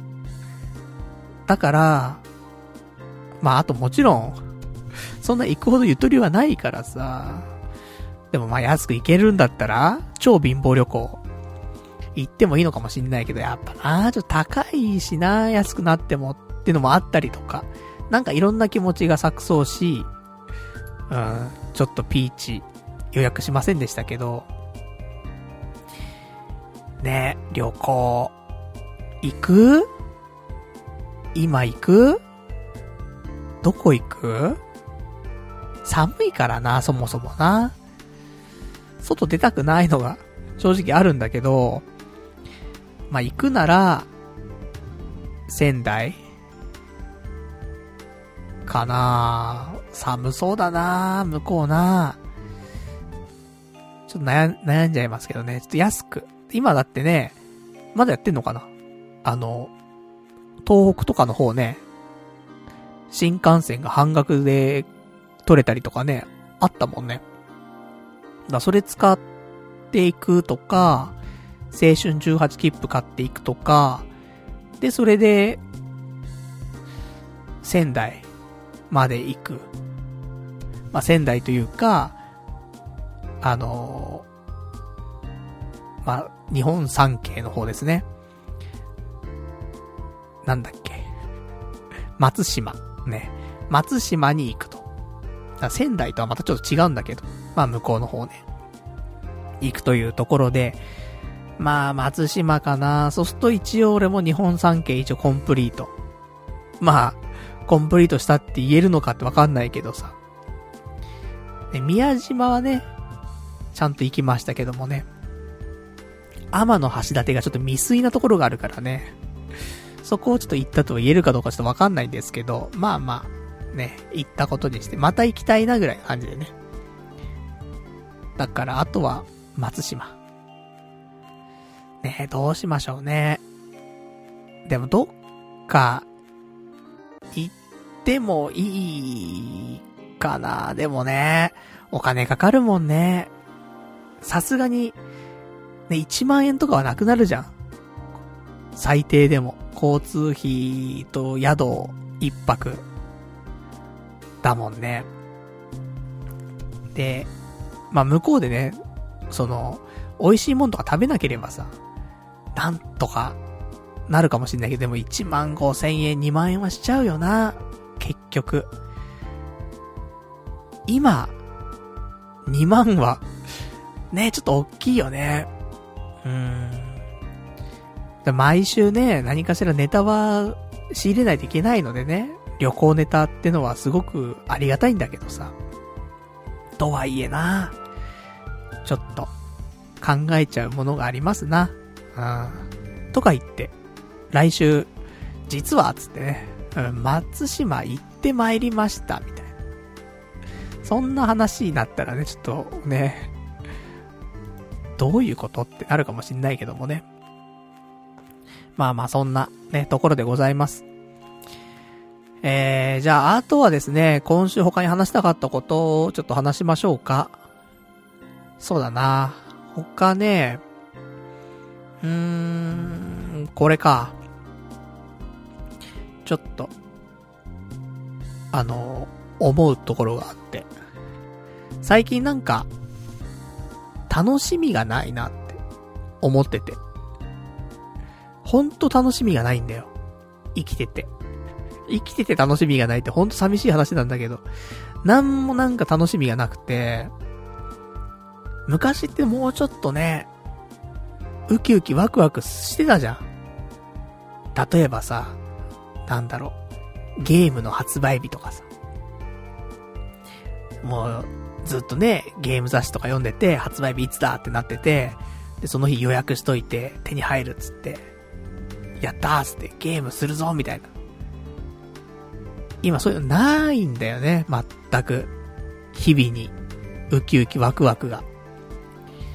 だから、なんか、思い返してみたの。俺過去に楽しかったことって何だったんだろうって。なんかもう、こ、悲しいね。こんな話するのもね。今まあ楽しみがないからね、楽しかったことっていうのをちょっと思い出そうと思ってさ。で、一度書き出したんだけどさ、で、それちょっとね、一つ一つ読み上げていくと、恋愛、楽しかったなと思って。まあ、もちろん楽しくない時もあるよ。だけど、やっぱウキウキしてたのあるよね。恋愛してた頃、彼女いた頃とか。だから恋愛は楽しかったなとか。あとは、あの、専門学校の頃に、よく俺ネットゲームしてたのよ。麻雀のゲームだったりとか、あと MMORPG とか、やってたんだけど、楽しかったんだよね、すごく。あまあ、かといってじゃあ今ネットゲームして面白いのって言うとなんかそういうわけじゃないんだけど、あの頃面白かったで、な、なんでかなって思うと、その専門学校の友達と一緒にやったんだよね。とか、あと近所のね、友達とやったりとか、もうリアルの友達と一緒にネットゲームやったんだよ。で、そこからネットで知り合う人もいたりとか、で、ちょっと輪が広がってったりとかってのがあって、だから面白かったんだなと思って。っていうのがあって。だから今、なかなか、ね、リアルな友人とネットゲーム一緒にしようぜってないじゃん。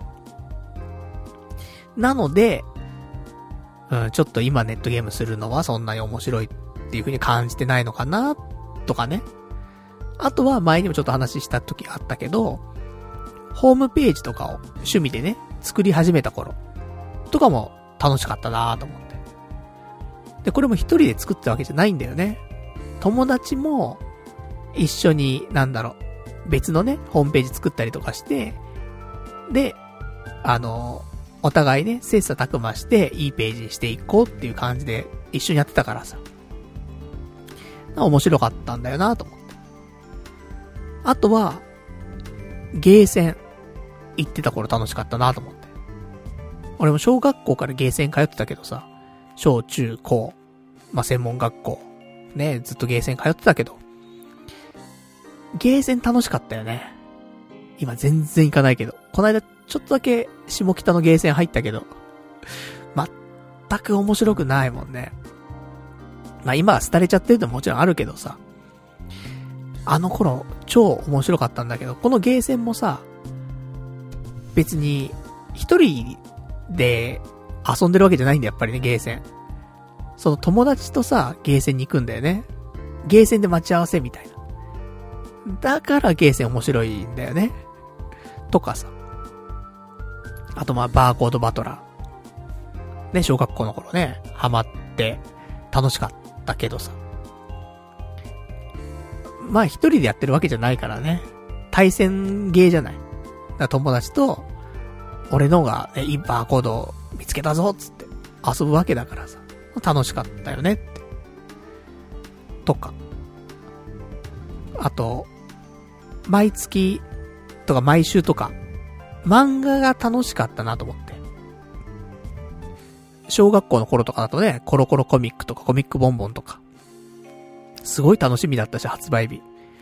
中学生とか入ったらね、少年ジャンプとか、楽しみだったし。そういう週刊の漫画、月刊の漫画がすごい楽しみだったんだけど。でもこれもさ、なんか、純粋に漫画が面白いのもあるけど、コロと、コロ、コロコロとかボンボンとかさ、やっぱ友達とね、今月号のコロコロのあれ見たとかさ、で盛り上がるじゃん。で、ね、もちろん自分も好きだし、その好きなことで盛り上がるっていうのがあるから、なんか、ね、ウキウキしてたなーって、あるし。あと深夜ラジオとか、ね、ハマってましたから。昔ね、小学校の頃から、小学校4年生からか。で、深夜ラジオはじ、ハマって、アニメ系の深夜ラジオからね、始まり。でもそっから、小4とかからだもんね。岸谷五郎の東京レディオクラブとかね、聞いてたの小4とか小5だもんな、多分な。そっからね、コサキンとかね、伊集院さんとか、で、オードリーさんとか。まあ、そんなんね、聞いてましたけど。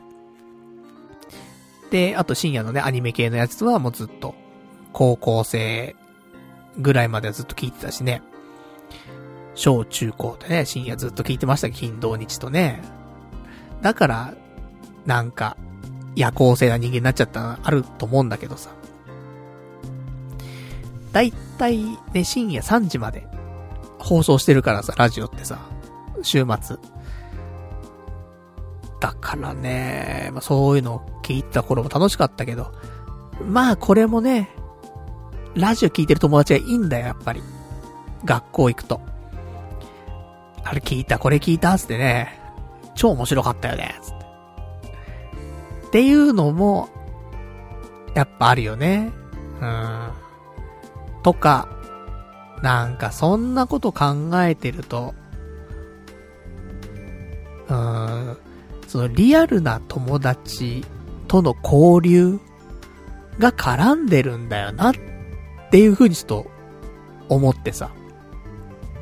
ただ単体で、もちろん面白いんだけど、その、ね、ゲームだったりとか、漫画だったりとか、アニメだったりとか、ラジオだったりとか、なんでも、そのま、もの自体も面白いんだけど、それだけだと、やっぱそこまで、なんか熱中はしなくて。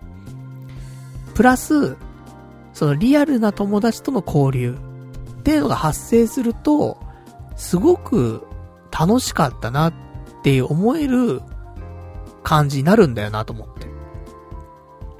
っていうのがちょっとなんかいっぱいね、なんか出してたらさ、思ってさ、そのね、恋愛だって、人が絶対、リアルな人が関わるし、ネットゲームだってリアルな友達と一緒にやってるから面白かったわけで、ホームページ作った時もリアルな友達と切磋琢磨しててね、やったりとか、ゲーセンも友達がいるから面白いし、バーコードバトラーもそうだし、コロコロコミック、ボンボン、ジャンプ、漫画の話もね、友達とできるから面白いし。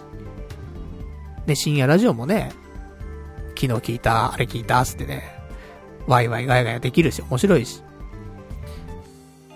アニメとかだってね、そうだよね。もちろん面白いよ。面白いけど、やっぱそのアニメの話が楽しいんだよね、やっぱね。声優の話したりとか、アニメの話したりとかするの楽しかったし。小説とかハマった時期もあったけど。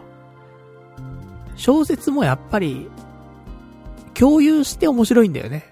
小説自体もすっげえ面白いんだけど、それをさらに友達と同じ本読んで、いや、超面白かったよねって価値観の共有ができるのは多分面白いんだし、ね、ゲームとかもセガサターンとかドリームキャストとかの頃もすごい楽しかったなと思うけど、ね、地元のさ、友達と、ね、セガサターンドリームキャスト毎日やって。毎日遊んでたよ。その近所のね、その友人とさ。もう学校帰ってきたら、そいつと遊ぶみたいな。深夜まで遊ぶみたいな。働き始めても実家にいる頃はそうだったからね。そいつともずーっと遊んでてね。やっぱ、リアルな絡みがやっぱプラスアルファであるんだよね。で、一人暮らし始めた頃もすごい楽しかったなって思うんだけど、これも、やっぱ、人なんだよね。うん、一人暮らしした時も、近くにそのね、その地元の友達と一緒に引っ越してきたんだけどさ、俺と一個違う駅かなの方に住んでさ、そいつは。だから、あ自転車で全然遊び行けた距離だったんだよね。で、で、その頃彼女もいたし、俺さ。だから、楽しかったんだよね、やっぱりね、一人暮らし始めた頃って。だからやっぱリアル大事だなって思うし。で、このラジオ始めた頃とか、あとニコ生を始めた時とか、楽しかったなって思うんだけど。これも、あの、一人で始めてないんだよね。友達と始めたんだよね、最初は。ラジオも、ニコ生とかもね、なんかその、面白そうじゃん、やろうぜ、なってやって、で、結局まあ一人でやるんだけどさ。やっぱ友達と、やる。とか、そのね、友達は友達でやりつつ、俺は俺でやったりとかして、で、それで、ね、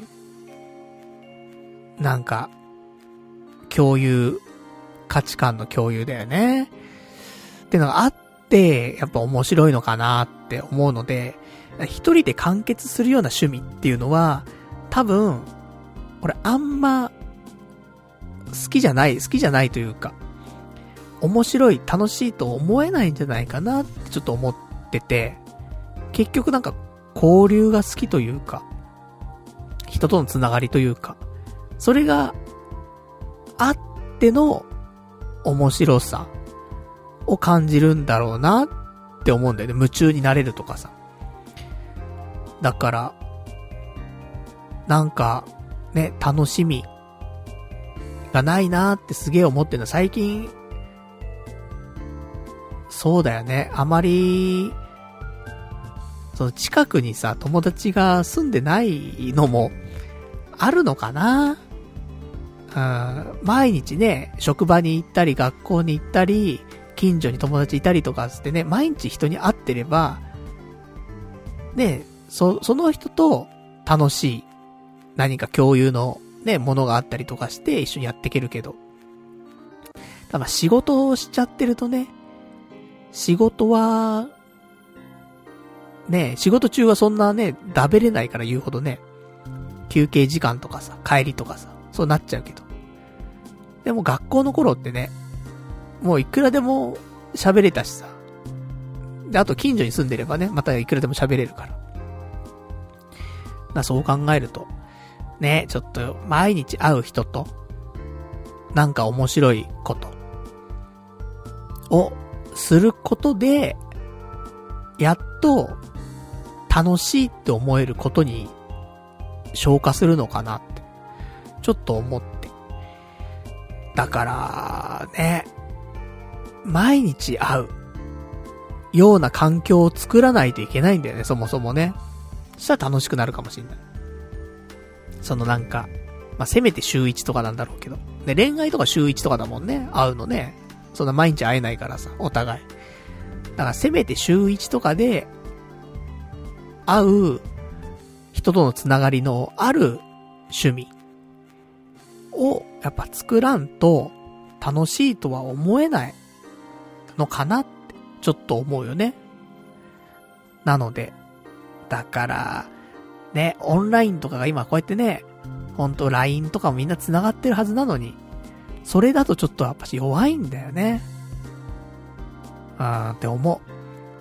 やっぱりネットだけのつながりだと、ちょっとね、弱いなーって、思っちゃうところあるんで、やっぱりリアルでね、会うっていうのは大切なんだなーって、ちょっと思ったりとかして。なので、やっぱなんか週に1回の教室とか、ね、スポーツジムとかでやってるさ、教室とかあるじゃない？ああいうのに毎週通うとか、そしたら楽しいのかもしんないけど、でも、やっぱその、特定の、ちゃんと認識できる友人、せめて知人。いや、知人じゃダメだ。やっぱ友人だな。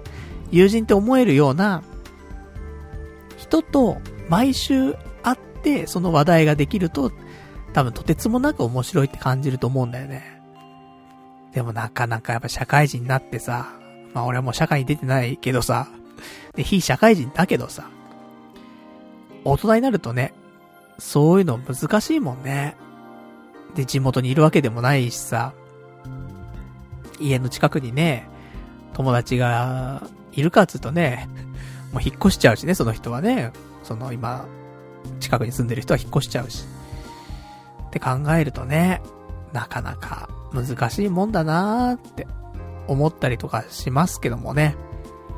でも、うーん、って言って諦めたらね、終わりだから、ね、引っ越す予定もないしね、俺もね。そう考えるとやっぱり、毎週何か通えるような趣味。誰かと毎週会うような趣味にしないと、多分、充実はしないんだろうなと思うんで、まあ、区でやってるね、スポーツセンターとかで、例えば、卓球とか、ね、卓球できるわけだから。卓球とか教室があれば行ってみるとか。ね、区だったらね、安くなるじゃない。その、ちゃんとしたね、有料のお高い教室とか行っちゃったらさ、で続かないからね、お金もないしね。だけど、区とかがやってるとこだったらね、安くね、利用できるわけだから。まあ、そういうのをちょっと利用して、ね、や、もうなんか参加してる人はさ、じいさんばあさんかもしんないけどさ、それでも多分、面白いんじゃない？同じ趣味をさ、共有できるね、ちゃんとしたリアルな人がね、いたらさ。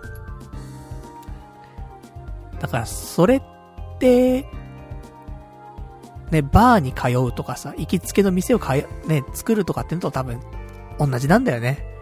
やっぱリアルでの人との関わりがあり、共有の、共通の、例えばお酒が好きとか、のがあるから、空間が好きとかね。だから楽しいから通ったりとかするんだろうね。うーん、ってちょっと思ったりしたわ。だ結局、オンラインで完結しちゃうものとか、個人で完結しちゃうものは、ちょっと、なんか違うんだなって思ったりとかして。なので、えー、なんとか、年内とかにね、こういうちょっと人と関わる、毎週関わることができるような、なんか趣味、見つけたいよね。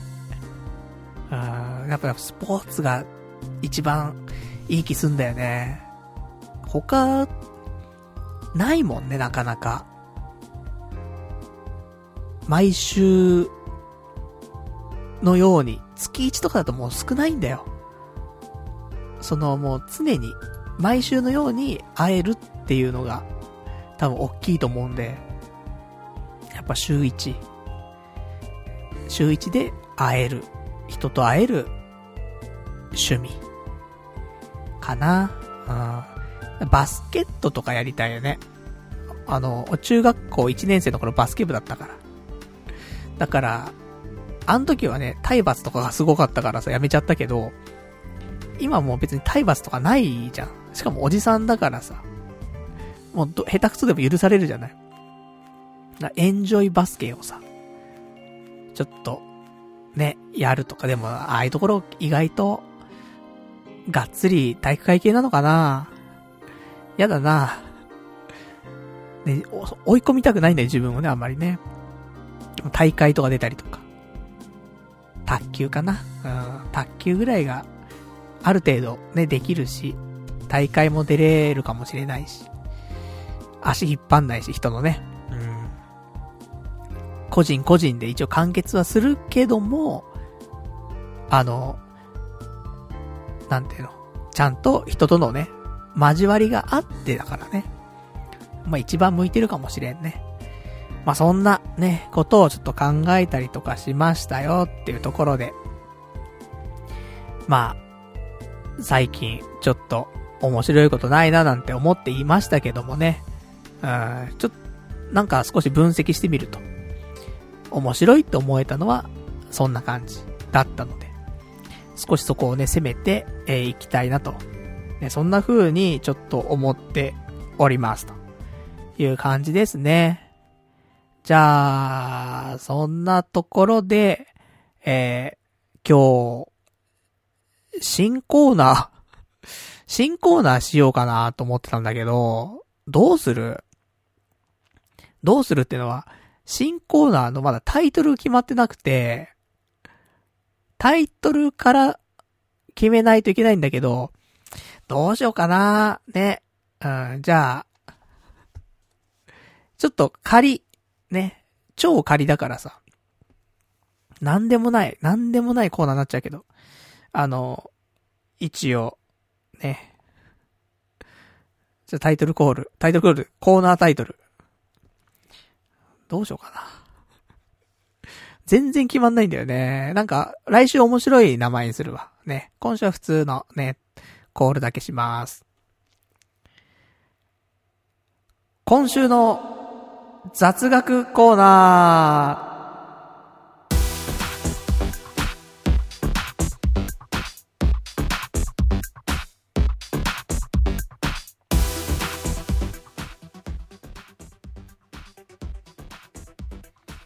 そんなわけでね、えー、今週の雑学コーナーということでね。なんか、あその最近さ、全く知識欲がなくて、ここ何年もね、知識欲がな、ちっちゃい頃は知識欲すごいあったのよ。何でも知りたかったし、それこそ、なんか、暇だったら、広辞苑を見るとか、ね、そういう風な感じだったけどさ、なんかもう知識欲全然なくて最近。何年も。で、これ、このままだと、なんか良くないなと思って。で、昔俺、雑学とかすごい好きだったの。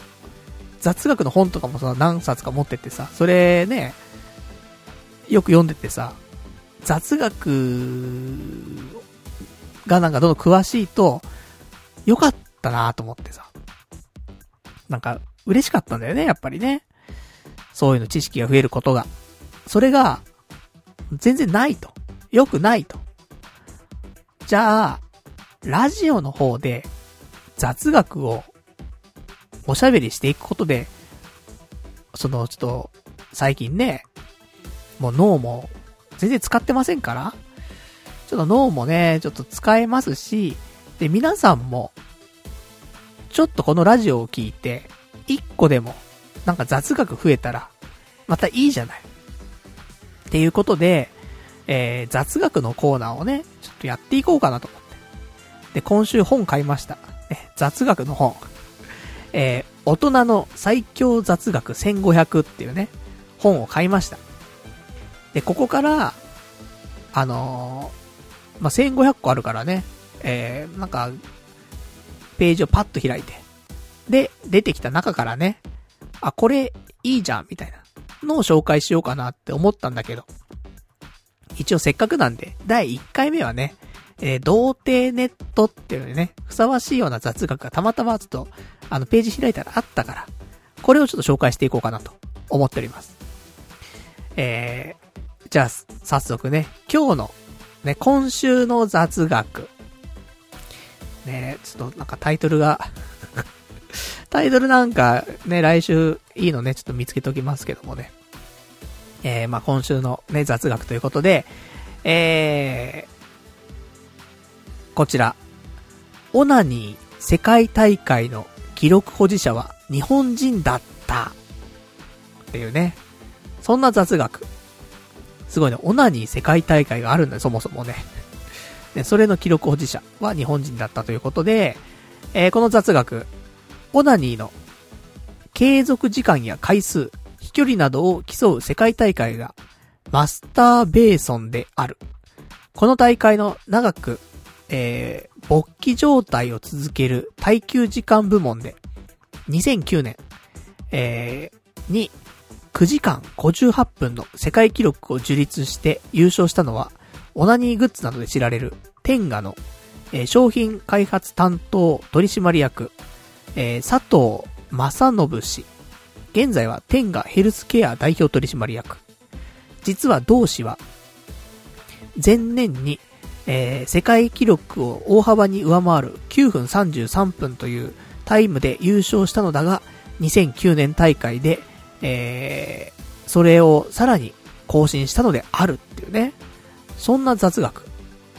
だからちょっと、オナニー世界大会なんだけど、射精とかではなくて、あの、いかに長く勃起時間を、えー、勃起状態をね、長くできるかっていう、その、なんだろう、勃起継続記録っていうね、ところで、記録保持者ということで、すごいね、それが天下のさ、ね、商品開発担当の取締役っていうね、それもすごい話だけどさ。いや、そんな、ね、9分58、9、じゃ9時間だよね。すいません。9時間58分。9時間58分勃起してるんだって。なんかさ、何時間以上勃起してるとさ、チンコ腐るとかっていう、ねそういう話あるじゃない。だから、限界ギリギリバトルな気もするけどね。9時間58分でね。やばいね。どうやってやったんでしょうか。勃起した状態をずーっと見せてるわけでしょ、大会10。すごいよね。しかも世界大会だからさ、あの、世界の男性のね、その、チンコってでかいじゃない？で、その中でさ、日本人のチンコってやっぱちっちゃいじゃない？比較的。わかんないよ、この、佐藤さん、ね、優勝者の佐藤さんは、でかいかもしんないけど、基本的にはちっちゃいじゃない？海外のね、あの、ビッグサイズと考えたらさ。でもそこでさ、だかなんかボディービル大会みたいになってんのかね。あの、1番から10番までの人がさ、並んでさ、ね、ポージングするみたいな感じでさ、みんな勃起してますみたいな。脱落、脱落みたいなさ。で、二人だけ残りましたみたいなさ。そんなん大会するのかちょっとわかんないけどさ。でもやっぱり、ね、隣には超でっかいチンコのさ、勃起した人がいてさ。で、日本人はちょっとちっちゃいみたいな。全然サイズ2倍ぐらい違うんだけど、みたいなさ。そんなんなってっかもしんねえ。けど、ただもう勃起時間はね、違いますから。すごいよね、記録保持者。ほぼ10時間だもんね。10時間勃起してられますかって。ちょっと、いつかね、俺昔なんかやった気がすんだけど。やったっけ？ラジオ中ずっと勃起してるみたいな。やったことあるっけ？なんかもう、12年もやってればなんかやってる気すんだけどな。だから1時間とか2時間だったらね、勃起し続けることはできると思うんだけど。そっからあと8時間は無理だよね。さすがに。まあ、そんな、ね、えー、今週の雑学。オナニー世界大会の記録保持者は日本人だったということでね。どうですか？こういうのを、毎週1個、ね、やっていけば、えー、1500あるんで、えー、1500回まで対応できると。いう、ね、絶対に、あの、毎週できる企画、ね、コーナーとしてやってきますから。まあ、1500個、まあ、毎回5つ紹介したって、ね、300回持ちますからね、これね。5つも紹介しないからね。2、3、2、3個紹介したいね、本当はね。そしたらね、オナニーの話もね、できるし。あとじゃあもう一個説明しとくこれ。雑学一つ。今日、スペシャルだ。ね、2個紹介しちゃうぞ。えー、今週の雑学。あのスケベ椅子が介護の現場で活躍している？えー、ソープランドの必須アイテム、スケベ椅子は、なんと介護の現場でも活躍している。もちろん男性を喜ばせる目的ではなく、介護者や非介護者にとっても使い勝手がいいから。えー、介護、介護フロー椅子、万能椅子などでインターネット検索すると黄金に輝くあの椅子がヒットするっていうね。そんな雑学でした。まあそうだよね。普通のね、そのお風呂の椅子よりも、ちゃんとあそこのね、下が、なんてスケベースってやつね、あの、チンコ、ケツもね、ケツの穴もチンコもね、両方とも触れるあのスケベースですけども。それは楽だよね。介護の現場だったらね。洗えるもんね、それでね。立ってもらったりはしなくていいんだもん。だから、ね、スケベ椅子。あの、ソープとか行くと、スケベ椅子だっけ？あんま椅子座んないもんね。椅子ないんじゃないかな。ちょっと、あんま覚えてないけども。今後はね、あの、我らが、ソープ行った時はね、あれこれ、介護風呂椅子じゃん、みたいな。万能椅子じゃん、みたいな。で、そんな話もできるからね。なんか、ソープランド行ってさ、なんか話がね、その盛り上がんないというかさ、ネタもないな、みたいな。何話せばいいんだろうとかっていう時には、そういえばさ、つって。このスケベ椅子なんだけどさ、最近は介護の現場でも活躍してるらしいよ。え、そうなんだ、みたいな。なるじゃん、少し。ね、そっからどうやって話膨らむかは知らないよ。ただ、ネタがなければ、ね、そういうネタが使えるわけだからさ。あと知ってるオナニー世界大会の記録保持者って、日本人なんだぜ、つって。え、知らなかったつって。ねえ、ちょっと下ネタがいける場所だったら、こんな、ね、お話はできるかなと思いますからね。ちょっと覚えておくと、もしかしたらね、まあ、どこかのタイミングでね、あの、こういうネタが使えるかもしれませんからね。覚えておくとよろしいんじゃないでしょうかというところで、えー、今週の、ね、雑学のコーナーでございました。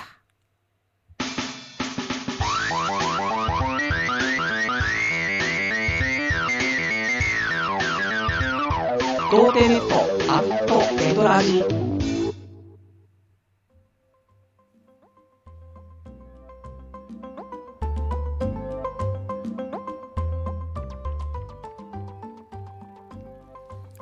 じゃ、それではね、お時間ほどきましたから、お別れのコーナーしていきたいと思います。お別れのコーナーはね、今日読めなかったお便りとかね、あとは、ちょっとまだ喋ってないね、お話なんかをつらつらとやっていきたいと思うんですけども、えー、いただいてますお便り読んでいきましょう。お便り、ラジオネーム、羊ガエル水族館さん。えー、慢性的な無気力や虚脱感に悩まされてるみたいだけど、えー、起き抜けにえー、興奮物質を多く取るといいかもしれないよ。手っ取り早いのが朝起きてすぐコンビニに行ってエナジードリンク買って飲むことだけど、インスタントコーヒー買って自宅で濃いめのホットコーヒーを作るのも安上がりでいいかも。開始時にカフェインさえ取れば何もしないで一日終わったみたいな日も減ると思うぞ。頑張れというね。お便りいただきました。ありがとうございます。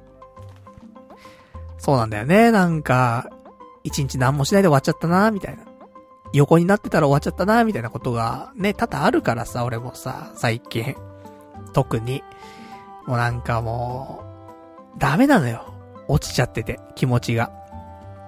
でもそんな時も、朝ね、起きたら、すぐエナジードリンクなり、コーヒーなり、カフェインをね、ごって、取って、興奮物質取って、そしたら、ちょっと変わるよと。そういうお話ですから。ただもう、エナジードリンク正直飲みすぎてたからさ、昔さ。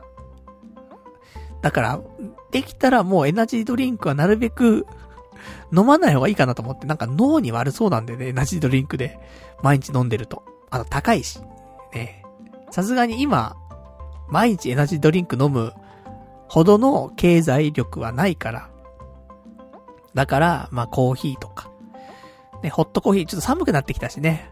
だから朝一杯のコーヒーを飲んで、で、ぼーっとすると。で、横にならないことがまず先決だからね。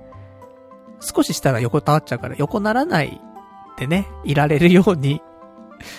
そんなんで社会復帰できんのってね、思うけどね。まあね、ちょっとしないとどうにもなんないんでね。まあまあ、コーヒー飲んで、ね、シャキッとしたいなと思います。ありがとうございます。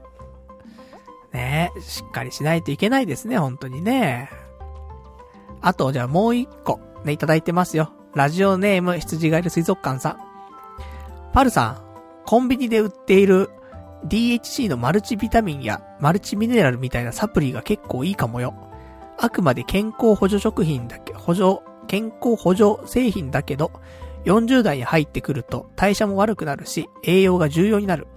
バランスのいい食事を毎日3食なんて無理だしな。科学の力で令和を生き抜け、パルナイト40歳っていうね、お答えいただきました。ありがとうございます。いや、実は、今、ネイチャーメイドのマルチビタミンは、たまに飲んでる。だけど、なんか毎日はね、なんか飲まないんだよね。飲み忘れちゃうね。うーん、飲まないとダメだね。マルチビタミン。だって野菜食べてないもの。カレー、まあ、カレーには野菜溶け出してるからね。まあ、食ってるっちゃ食ってんかもしんないけど。だいたい、カレーだもんね。多分、最近多いパターンは、朝、朝、お米と、えー、海苔の佃煮、お昼、お米とカレー、で、夜、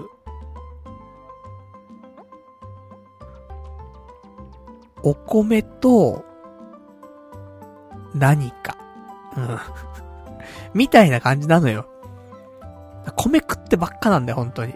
だから太ってさ、太って痩せないんだよね。で、野菜も取ってないよね、全然ね。海苔の佃煮とカレーはだいたいレギュラーだから。で、あとはちょっと変わってくるのが、うん、夜ね、何食おうかってところなんだけど、やっぱ米最近食っちゃうんだよね。だ米ちょっと控えようかなと思って。昨日買っちゃったんだけどね、また2キロね、米。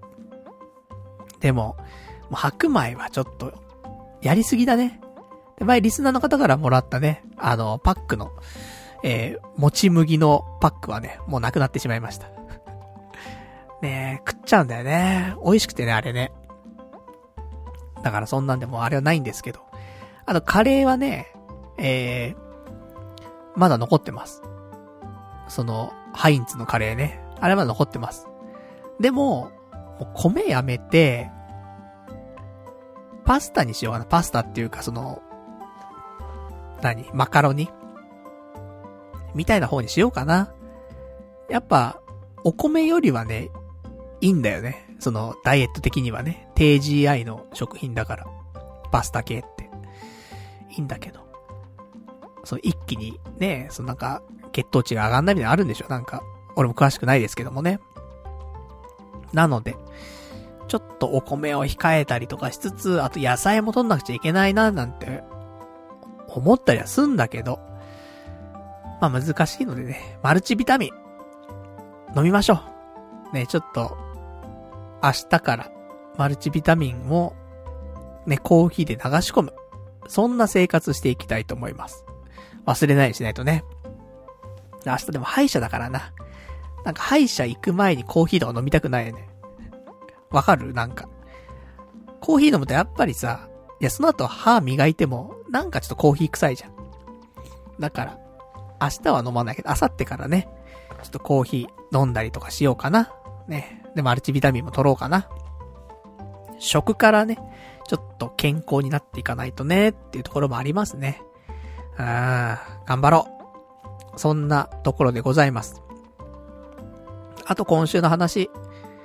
えー、最近日が落ちるのが早くなってまいりまして、やだなぁと思って。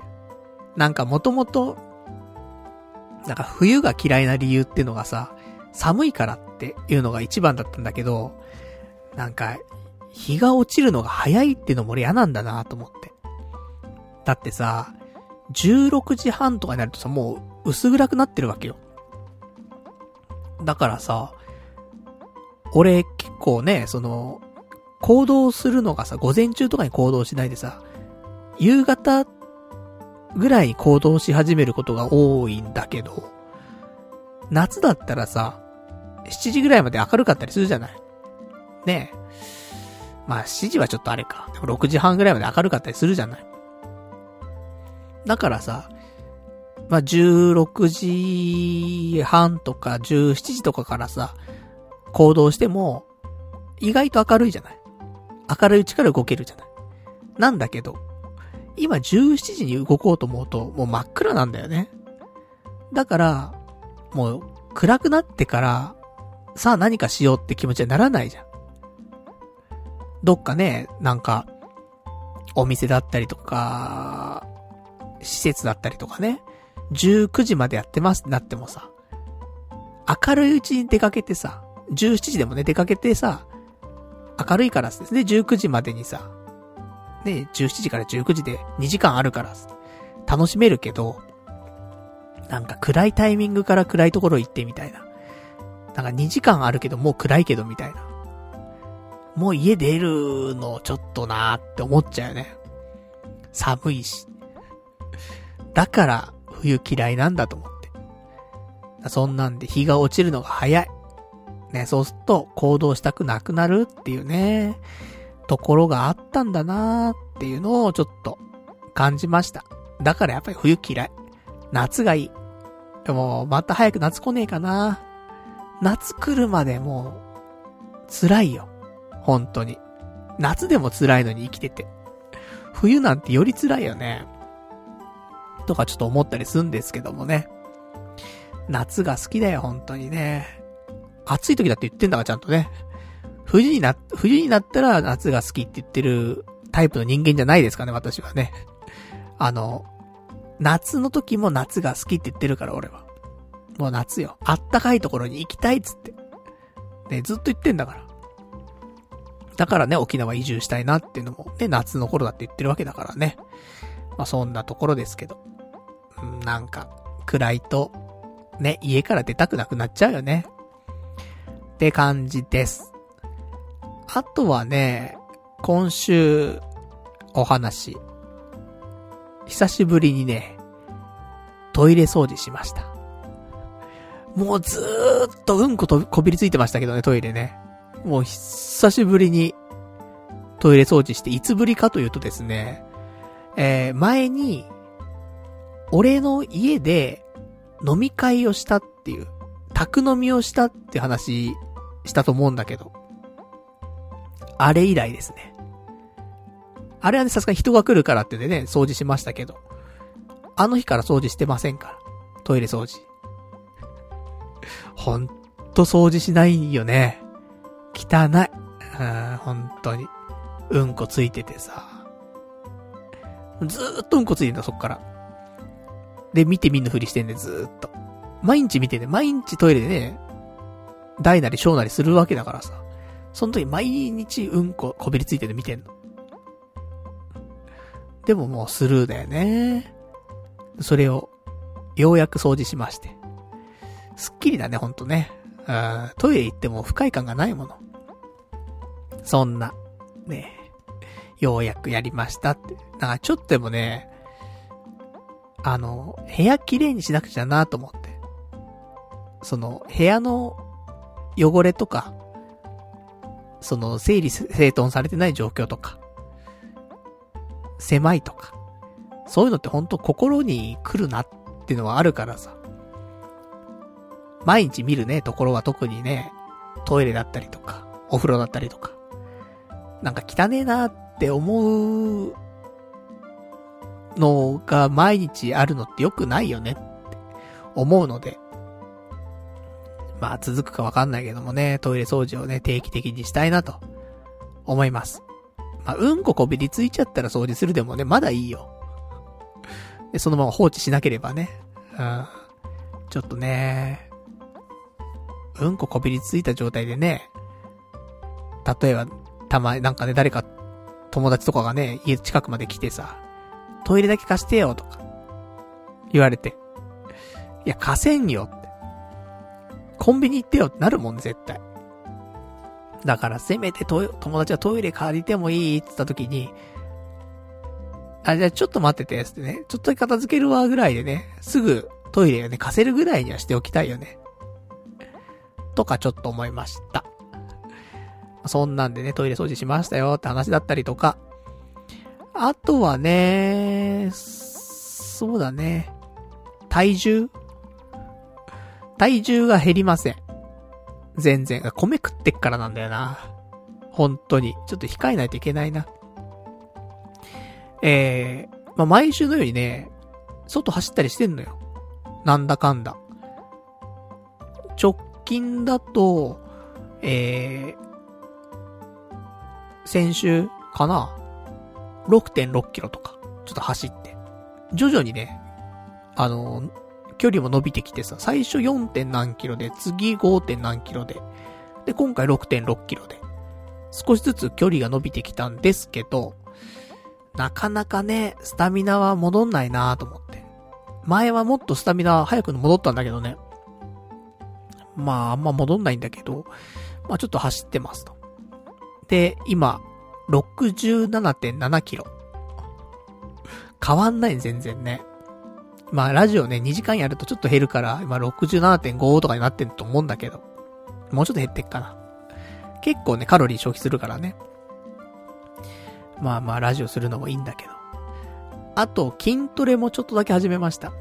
あの、筋トレっつっても、もう何でもないんだけど、ちょっと、引き締めようかなぐらいのレベルになっちゃうんだけど。あの、アブローラーをね、久しぶりに開始しまして。で、膝をつけて、やってたの少し。久しぶりだったから。でも膝転しても、全然腹筋に来なくて。で、膝つかないでね、立った状態でやったわけ。立ち転ってやつね。したらやっぱ全然違うね。使う筋肉が膝転と立ち転は違うわ。全く別物と思って。で、立ち転を最近、ちょっと復活させてやってます。そんななんか、最後の方までね、伸びきるかって言うと、ちょっとそこまで今伸ばせないんだけど、まあ徐々にと思ってね、えー、少しずつ立ち転ができるようにね、やってます。ちょっと膝転はなんか、うん、膝転は最後まで伸ばしてね、やれるんだけど、そこだとあんまり、うん、ちょっと負担がなさすぎるかなっていうところで、まあ難しいよね。うん、立ち転が一番よろしいんじゃないかなって、ちょっと思ってます。これで少しね、引き締めつつ、体重もね、落としていかないとなっていうところ。そんな感じかな。あとは、まあ、来週話そうかな。うん。ちょっとね、今後生きていく中でね、いろいろと考えないといけないこともいっぱいあるかなと思ってさ、そんな、ちょっと壮大なお話になるかもしれないんでね、来週ちょっとそれは話していこうかなと思います。じゃあそんなんでね、今日はこの辺で終わりにしたいと思うんですけど、来週ですね。来週は11月の30日の月曜日、また22時からね、やっていきたいと思います。11月が終わってしまいます。ねえもう、12月なっちゃうんだ。やべえ。本当にやべえ。俺、無職の状態で、お正月実家帰れんぞ。ほんと。まあ、せめて、1月から、働くところが決まってるとかね。そんな状態にしないと、ね。本当は俺11月から働くって言ったんだからね。それが伸びに伸びて、ね12月1日からも働けないし。今の状況じゃ。いやー、参ったね、本当にね。まあ、ちょっと、頑張んないと。バイトでも何でもいいからね。バイトだったらもう12月から、ね、12月中旬ぐらいからでできるからね。バイトをするか。そしたら、どうすんだ、正社員決まったら。やめらんないぞ、3ヶ月ぐらい。でもな、まあ、頑張るしかない。もうなんか、いろいろやるしかないな。ウーバーやれや。ね。ウーバーだったら別にいつでもやめられんだろうってね。ごもっとも。ウーバー、頑張ります。ね、別にウーバーすりゃいいんだよね。バイトするんだったらね。でも、そんな1日8時間とかさ、自転車焦げる？焦げないよね。それ毎日。いや、ちょっと厳しい。だったら働きに出ちゃった方が楽だよね。って思っちゃうわ。まあまあ、頑張ろう。ねえなんとかしてこうね。していくしかないしね。いや、参ったぜ。ここまで落ちるとは思わんだ。ね。思わなんだ。うーん、人間、落ちますね。本当に。もうこれ以上落ちねえだろっていうぐらいまで落ちてるけど、まだ落ちると思うから。いや、ちょっと覚悟しとかないとなと思ってますけども。40、ね。ちょっと大台乗ってしまいましたけどもね。なんとかこっから軌道修正して、少しでも、まっとうな道に戻れたらなと思いますけどもね。まっとうな道はまあ戻れねえけど、それなりにね、うん、やっていきたいなと、幸せを感じたい。今、本当に幸せを感じられてないからさ、日々、幸せ感じたいなーって思ってるんで、何かしらのね、え、手段でお金を稼ぎつつ、そして、週に一回、何か趣味をね、あの、人と会う趣味をやって、で、あとはラジオこうやってやって、まあ楽しくね、生きていけたらいいなと。もう結婚とかはもう、ね、無、無理だから。彼女とかも多分無理だからな。うん。とはいえ、ね、彼女いなかった頃もね、幸せを感じた時期はあるわけだからね。だから、ちょっと人と交流をね、もうちょっと深めて、頑張っていこうかなと思っております。じゃあそんなね、ところで、まあ、あと、今週ね、えー、週の半ばぐらいに、おそらくホームページ、ちょっと更新しようかと思ってますんでね、リニューアルできたらなと思ってますんで、まあした時にはね、ぜひちょっと見てね、いただけたら嬉しいなというところでございます。じゃあ、ね、今日も、長いお時間ね、お付き合いいただきましてありがとうございました。それでは、また来週お会いいたしましょう。さよなら。